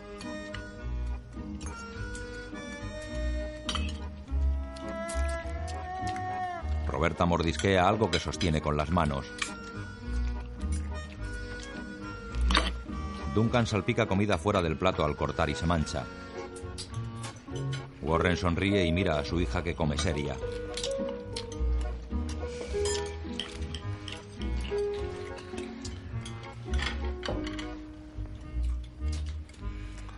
Dime, Randall, ¿cómo te fue esa oportunidad de inversión? No, no me llamaste. Eh, mejor no hablar. ¿Te refieres al timo de la pirámide? No era un timo. Lo único que sé es que perdí 800 pavos. Si hubieras aguantado un poco más, habrías tenido un buen resultado. Te rajaste muy pronto. ¿Podemos cambiar de tema, por favor? No encontraste suficientes representantes solventes y también me jodiste a mí la inversión. No te molestaste en aprender cómo funciona el sistema de las tres Ps. Participación, propiedad, capital. Larry se levanta. Bien, como padre del novio, doy la bienvenida a nuestro invitado. Larry, y- sabemos quién eres y tendrás oportunidades de sobras para brindar mañana y pasado mañana. ¿Me dejas terminar, por favor? No podemos limitarnos a comer. Claro, tú sigue comiendo, pero yo quiero decir una cosa. Veamos, solo quería dejar constancia de que esta es la primera vez que alrededor de esta mesa nuestra familia celebra algo. Eh, por eso, en nombre de Sandra y en el mío, doy la bienvenida a Warren, que ha hecho un largo viaje para estar esta noche con nosotros. Eh, Warren, eh, te aseguro que todos queremos mucho a Ginny desde que está en esta casa. También quiero expresar lo orgulloso. que- Larry, Larry, te estás poniendo en evidencia. Me estás avergonzando. ¿Avergüenzas a Sandra? No, a mí no. Sandra, por favor. Da igual, había terminado. Me interrumpes, pero ya he terminado. ¿Por qué tienes que estropear una velada tan agradable, eh? ¿Por qué lo haces siempre? ¿Por qué te empeñas en ser tan negativa? No soy negativa, pero tú quieres centrar toda la atención. No lo eres, ¿eh? ¿Y esto no es ser negativa? Mira, Roberta, yo lo único que he hecho es darle la bienvenida a nuestra familia. Larry, todos hemos oído tu bienvenida, muchas gracias, pero ahora quieres hacer el favor de beberte la leche y callarte de una puta vez. Adiós, Hasta ponte mañana, muy que guapa. descanséis. Adiós, Roberta. Tú también, Larry. Hasta mañana, ¿eh? Gracias, Ginny. Claro. Warren, Larry. descansa esta noche, hijo. Sandra, ha sido un placer conocerte. Gracias. Gracias. Buenas noches. Buenas noches. Ginny, Sí. todavía no hemos hablado. Ah, sí, claro. Em, podríamos aplazarlo porque mañana tenemos un día muy movido. No, no puede ser. No te preocupes. Pondré el coche en marcha. Buenas noches, Warren. Buenas noches. Oh, claro. Salen de la casa, padre e hija se quedan en el porche. Tú dirás. Vas a cometer un grave error. No te cases con ese hombre. No lo hagas. ¿Pero a qué viene eso? La otra noche tuve un sueño y parecía muy real. Estaba tu madre, estabas tú y tu tía Estelle. Y había una Bueno, no era una nave espacial, era como un dirigible o una especie de esfera. Entonces apareció un grupo de seres que intentaban secuestrarte y sabes lo más increíble, todos se parecían a Randall. ¿Lo entiendes? Yo daba saltos para intentar salvarte Está y de bien, repente... papá, déjalo ya. Solo te ha entrado miedo y como no tienes a mamá para calmarte, quizás... No, no se trata de eso.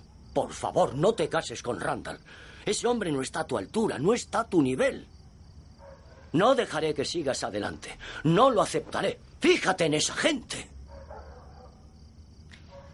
Así que de repente te interesa lo que hago. ¿Quieres opinar sobre mi vida ahora? De acuerdo, escúchame bien. He decidido casarme pasado mañana y tú asistirás a mi boda. Vas a sentarte en tu sitio, a disfrutarla y a darme tu apoyo, o si no, te aconsejo que des media vuelta ahora mismo y regreses a Omaha. Ella se va. Vuelve aquí inmediatamente. Estoy hablando contigo, jovencita. Ella monta en el coche de Randall y se van.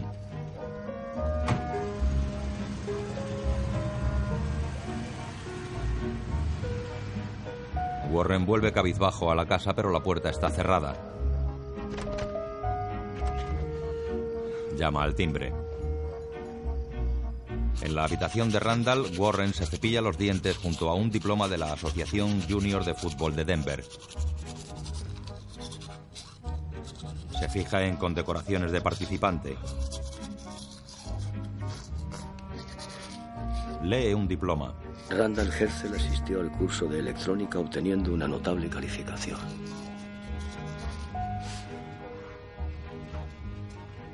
Entra al cuarto de baño y abre el grifo.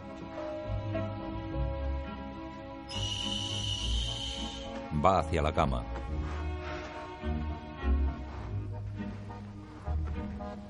Se sienta y se sorprende ante las oscilaciones del colchón de agua.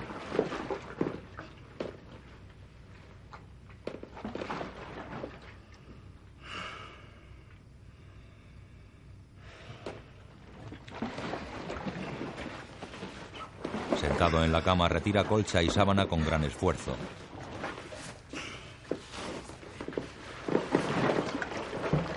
Las oscilaciones del colchón le mandan de un lado a otro de la cama.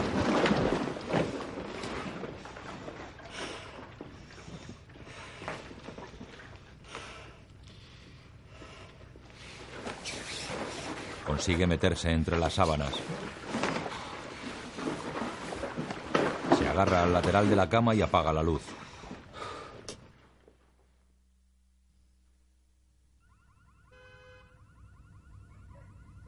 Un reloj marca las siete y media.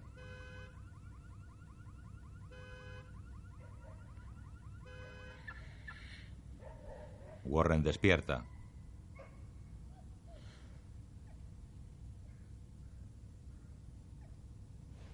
Dolorido se echa mano al hombro.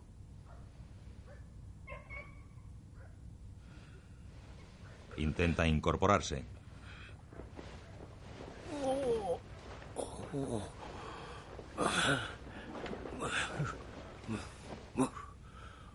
Se queda apoyado esperando que cesen las oscilaciones del colchón. Se agarra el hombro y se deja caer sobre la almohada.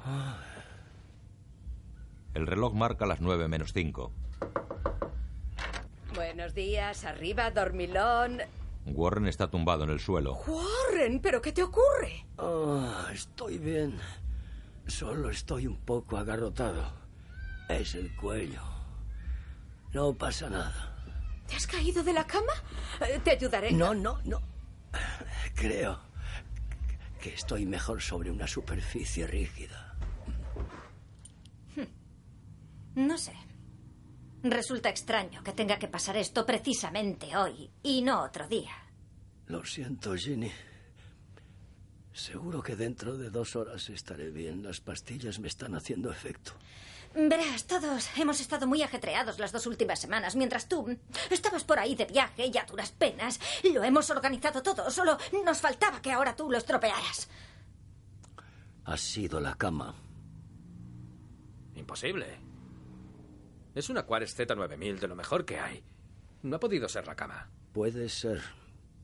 Pero necesito algo más firme. Bien, de acuerdo, intentemos solucionarlo, ¿vale? Em, papá, ¿dónde está el recibo que te di? ¿Recibo? Sí, el de las tarjetas que tenías que recoger en la imprenta. Ah, creo que está allí. ¿Dónde? ¿Dónde? En la silla, en el bolsillo de la chaqueta. Bien, perfecto. Em, bueno, tendrás que ir a recogerlas tú, Randall. ¿Qué? Yo, imposible. Tengo que ir a buscar a Brian y a Dave. al Yo no puedo. ¿Crees que puedo pasar hacerlo todo? Yo no puedo hacerlo todo, Randall. ¡No puedo hacerlo todo! Ya lo sé. Ginny. ¡No me toques! Bueno, ¡Ya iré yo! Gracias por todo, papá. pe- pero Ginny. ¡Vete a la mierda! Warren está tumbado en la cama leyendo un libro infantil de Randall de la enciclopedia Brown.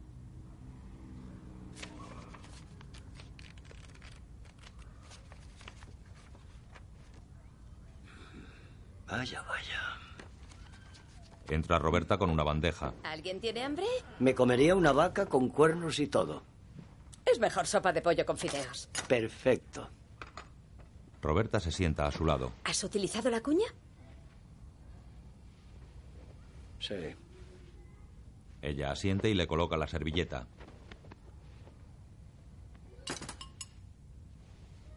Coge el plato de sopa y le da de comer.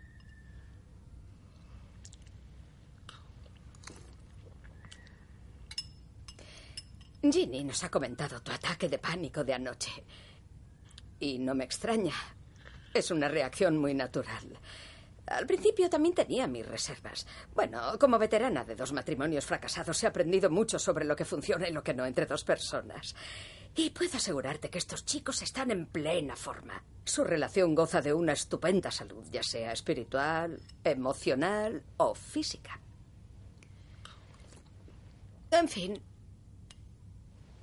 Supongo que sabrás que como amigos se llevan muy bien, pero ¿sabías que su vida sexual es realmente muy fogosa? El principal motivo de que mis matrimonios fracasaran fue el sexo. La verdad es que soy una persona muy sexual. No puedo evitarlo, estoy hecha así. Incluso me ocurría cuando era una niña. Tuve mi primer orgasmo a los seis años en clase de ballet. En fin, el caso es que siempre me he excitado con mucha facilidad y soy muy orgásmica. Jean y yo somos parecidas en ese sentido. Clifford y Larry son buenos chicos, pero nunca han estado a mi altura. En fin, no quiero traicionar la confianza de Ginny, pero te aseguro una cosa.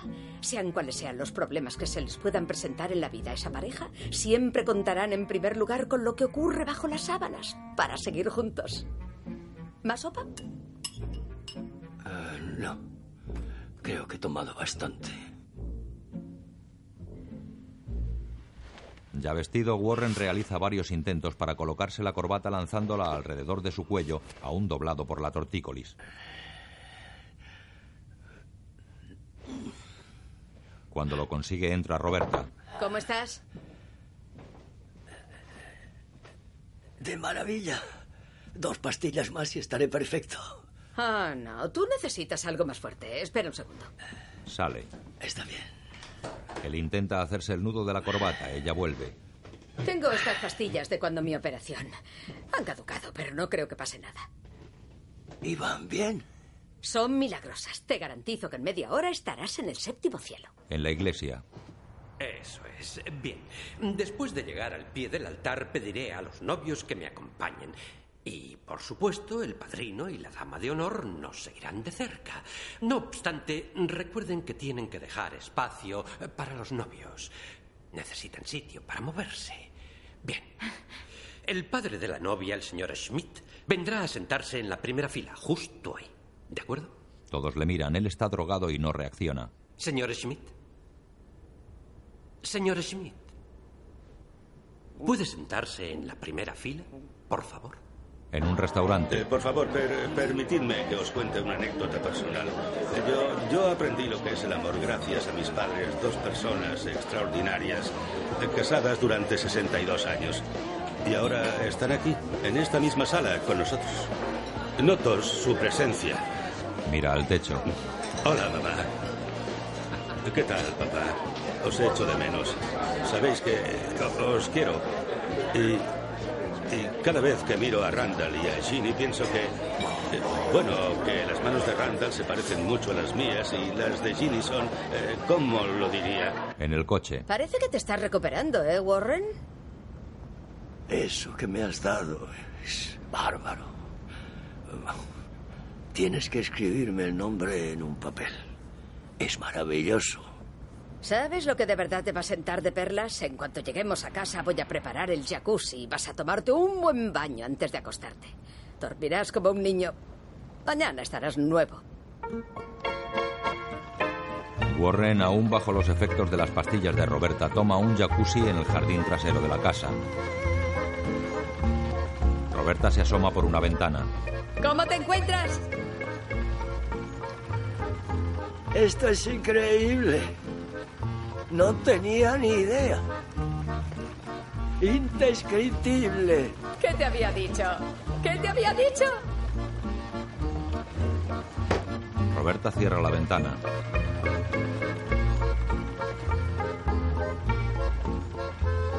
Sale de la casa en bata.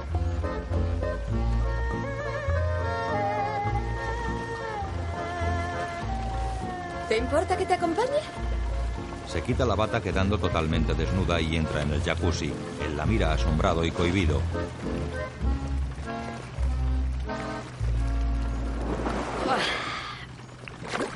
¡Oh! Es magnífico. ¡Ah! vaya noche. Ha sido emocionante. He pasado estas últimas semanas tan estresada que casi olvido que mi hijo se va a casar. Igual que tu hija. Todos pensamos en este día desde que nacen. Y ya ha llegado. Es un milagro. Piénsalo. A partir de mañana todos seremos una gran familia. Y tengo que insistir en que consideres este tu segundo hogar. Tendrás un sitio en la mesa el día de acción de gracias y en Navidad. Oh, y no compramos los típicos regalos en Navidad. Los creamos. Somos una familia muy creativa. Puede ser un cuadro, un poema, una canción, en fin, lo que más te inspire. Ay, por supuesto, tienes que venir con nosotros a nuestra multipropiedad en Breckenridge. Estaremos solos en casa mientras los chicos van a esquiar. Como ahora. Una divorciada y un viudo.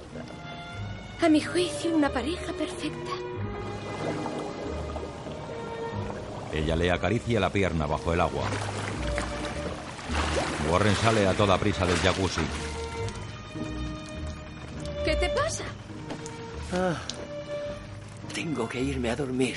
¿Así de repente? Vamos con la interesante charla que teníamos. Ah, eh, estoy agotado. Eh, gracias, Roberta. Buenas noches. Envuelto en una toalla, Warren se va. Descalzo y aún envuelto en la toalla, sale de la casa y camina hacia su autocaravana con pasos cortos y rápidos.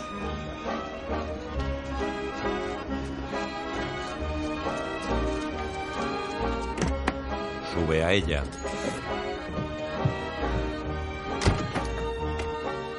Cierra por dentro el pestillo y camina hacia la cama quitándose el bañador.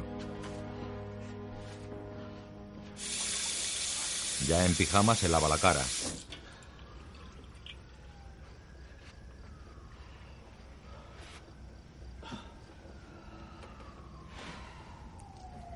Se sienta agotado y tocándose el cuello.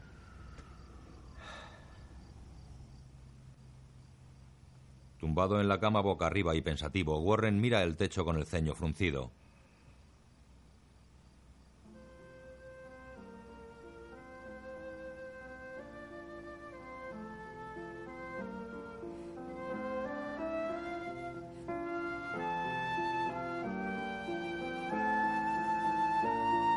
Al día siguiente en la iglesia una orquesta femenina ameniza la entrada de los novios.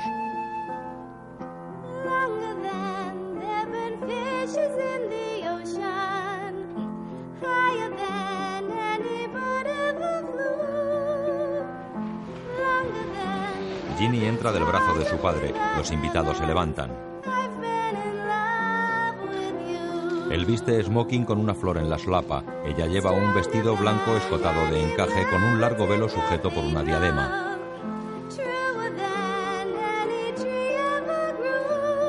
Randall la espera mirándola embobado.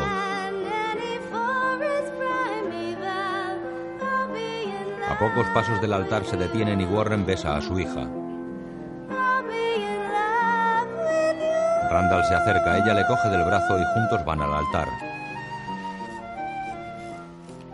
Warren ocupa su sitio en los bancos.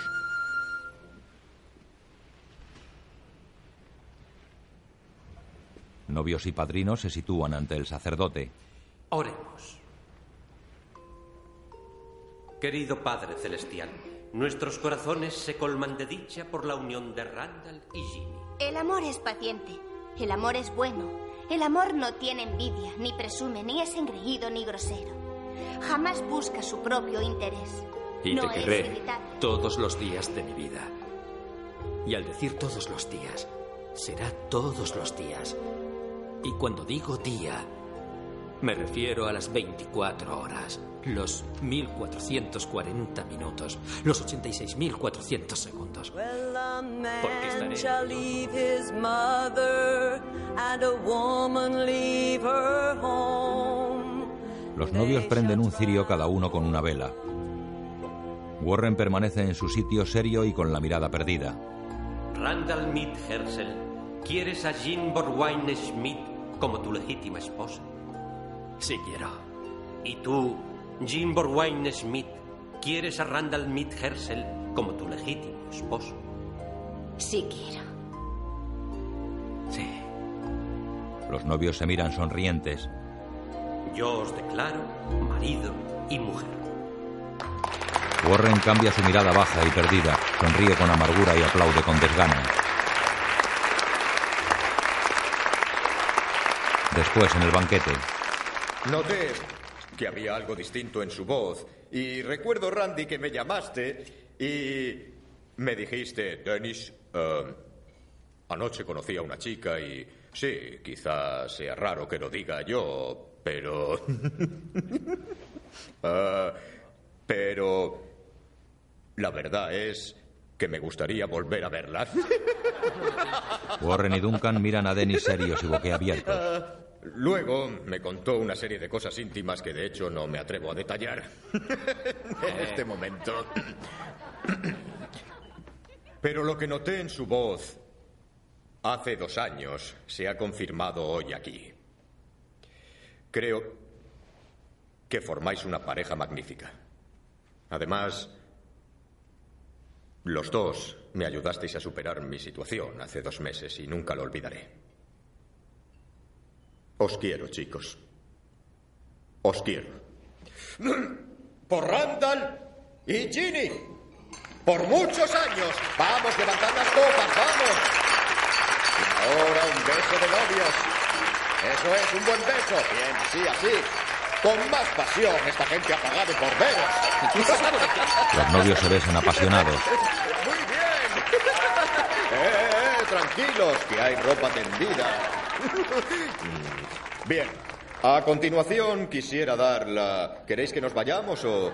Quisiera dar la palabra al orgulloso padre de la novia, el señor Warren Smith. Warren esboza una sonrisa de compromiso y se levanta. Se acerca al micrófono.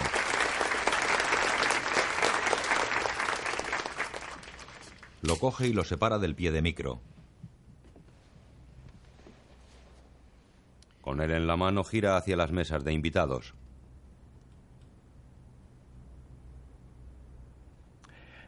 No pude dormir anoche, así que discúlpenme si estoy un poco espeso. Todos le miran atentos.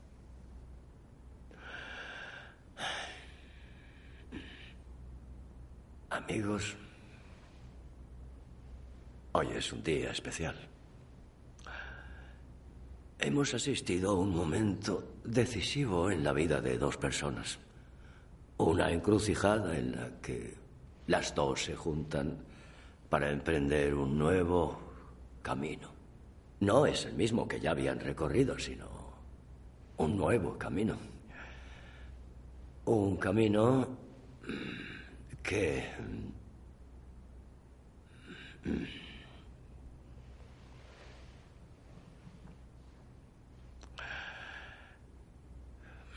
Como muchos sabéis, hace poco perdí a mi mujer. Y Ginny perdió a su madre. Helen y yo llevábamos 42 años casados. Murió de repente. Sé que a todos nos gustaría que estuviera hoy aquí y creo que es de justicia reconocer lo contenta que estaría de que por fin Ginny hubiera encontrado a la persona con la que compartir su vida. Un compañero. Su pareja. Recuerdo el día que Ginny nos dijo que estaba prometida. Aún no conocíamos a Randall y era comprensible que fuéramos un poco desconfiados. Luego vinieron a casa por Navidad para que le conociéramos. Aquel día cayó una gran nevada y Randall me ayudó a despejar la entrada con la pala. Ayudó sin pensarlo, sí.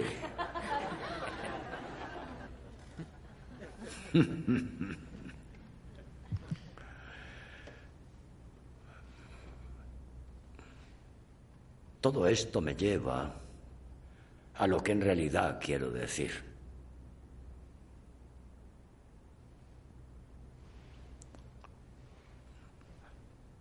Lo que quiero decir, lo que en realidad quiero decir es...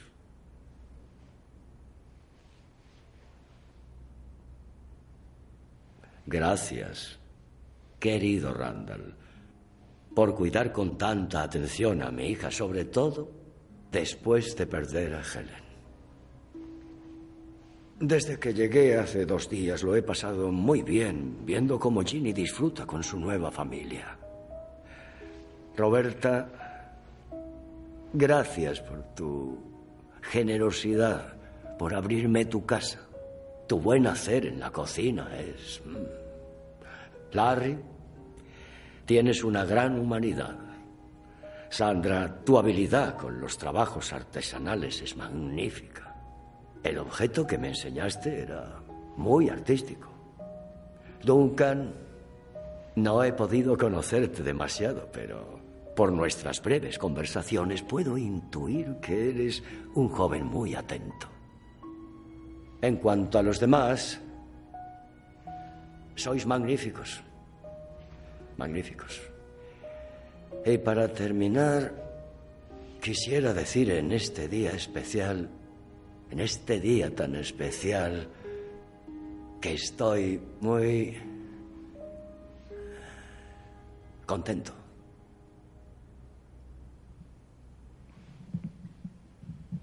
Larry levanta su copa. Así se habla.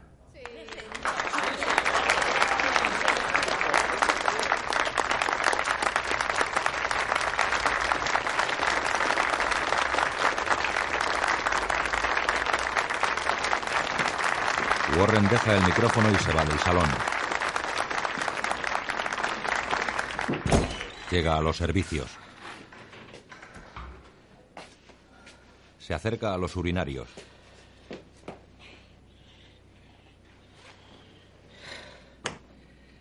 Orina apoyando una mano sobre la pared. Está serio y preocupado. En el salón todos bailan.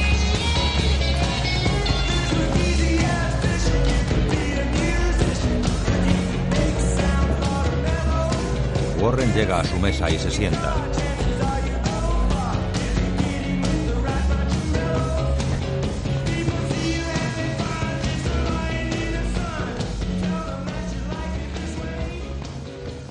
Mira fijamente a su hija y su semblante se entristece.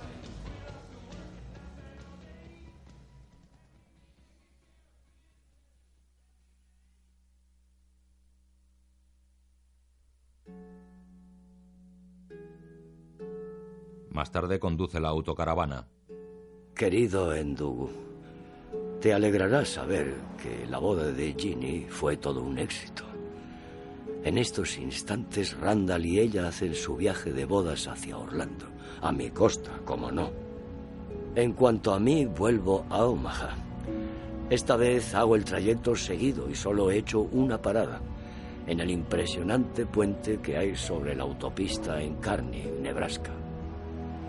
Un puente que conmemora el valor y la determinación de los pioneros que atravesaron el estado en dirección al oeste. Incluso yo me casé con una india. Hay que verlo para creerlo, y en cierto modo me hizo pensar. Al contemplar toda esta historia y al reflexionar sobre lo que consiguieron esas personas hace tanto tiempo, uno ve las cosas con una nueva perspectiva. Mi viaje a Denver, por ejemplo, resulta insignificante en comparación con los trayectos que ellos hicieron, con la valentía que demostraron y las dificultades que afrontaron. Ya sé que somos como granos de arena en la inmensidad del universo. Y supongo que a lo máximo a lo que podemos aspirar es a dejar algún tipo de huella. Pero, ¿qué huella he conseguido dejar yo? ¿En qué he contribuido a mejorar el mundo? Cuando estuve en Denver intenté hacer lo correcto. Intenté convencer a Ginny de que cometía un grave error, pero fracasé. Llega a su casa. Ahora está casada con ese papanatas y no puedo hacer nada para evitarlo. Soy débil. Un fracasado. Y no tengo ninguna excusa. Sube a la planta superior. Relativamente pronto moriré. Tal vez dentro de 20 años. Tal vez mañana. ¿Qué más da? Cuando ya esté muerto y no quede nadie de los que me conocieron, será como si nunca hubiera existido. ¿A quién le ha afectado en algo mi vida? A nadie que se me ocurra. A nadie en absoluto. Espero que todo te vaya muy bien. Cordialmente, Warren Schmidt. Deja todo el correo sobre la mesa de su despacho casero.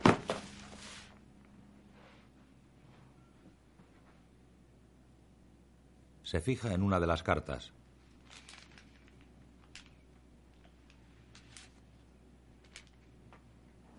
La coge y mira el sobre de correo aéreo. Saca las gafas de la funda y se las pone. Se sienta y mira las señas del destinatario. Va a su nombre.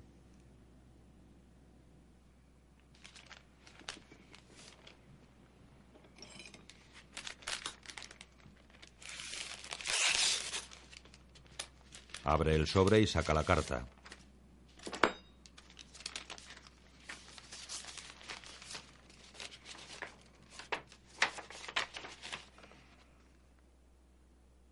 Querido señor Warren Smith, soy la hermana Nadine Gauthier, de la Orden de las Hermanas del Sagrado Corazón. Trabajo en una pequeña aldea cercana a la ciudad de Mbeya, en Tanzania. Uno de los niños que tengo a mi cargo es el pequeño Endugu Umbo, el niño que usted apadrina. Endugu es un chico muy inteligente y muy cariñoso. Es huérfano. Hace poco necesitó asistencia médica debido a una infección en el ojo, pero ya está mejor. Le encanta el melón y le gusta dibujar. Endugu y yo queremos que sepa que recibimos todas sus cartas.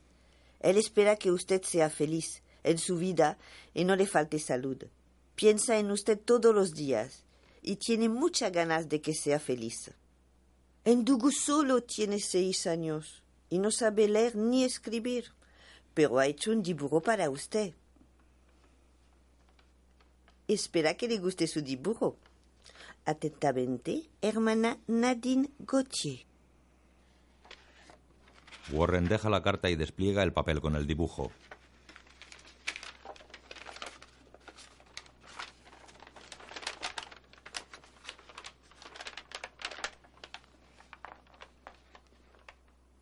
con trazos infantiles hay un hombre de la mano de un niño bajo un cielo azul y un enorme sol amarillo.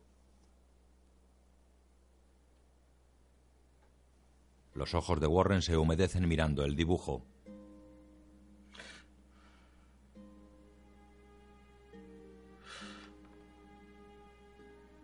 Rompe a llorar.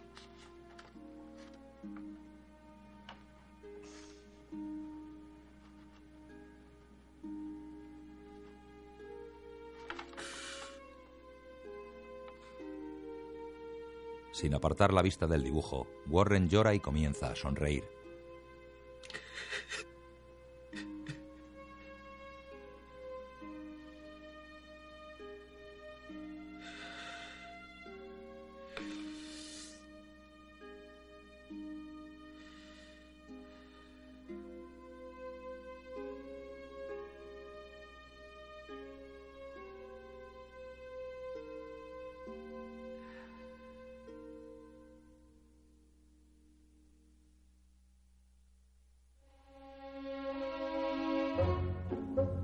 Dirigida por Alexander Payne.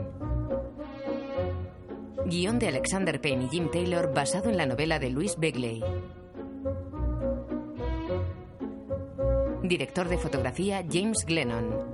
Música Rolf Kent. Con Jack Nicholson como Warren Smith, Hop Davis, Ginny Smith, Dermot Mulroney, Randall Herzl, June Skid, Helen Smith, Howard Hessman, Larry Hetzel y Kathy Bates, Roberta Hetzel. Guión audiodescriptivo en sistema Audesc escrito por Antonio Vázquez. Sonorizado en Estudios Aristia. Coordinado por Javier Navarrete. Dirección de Cultura y Deporte de la ONCE.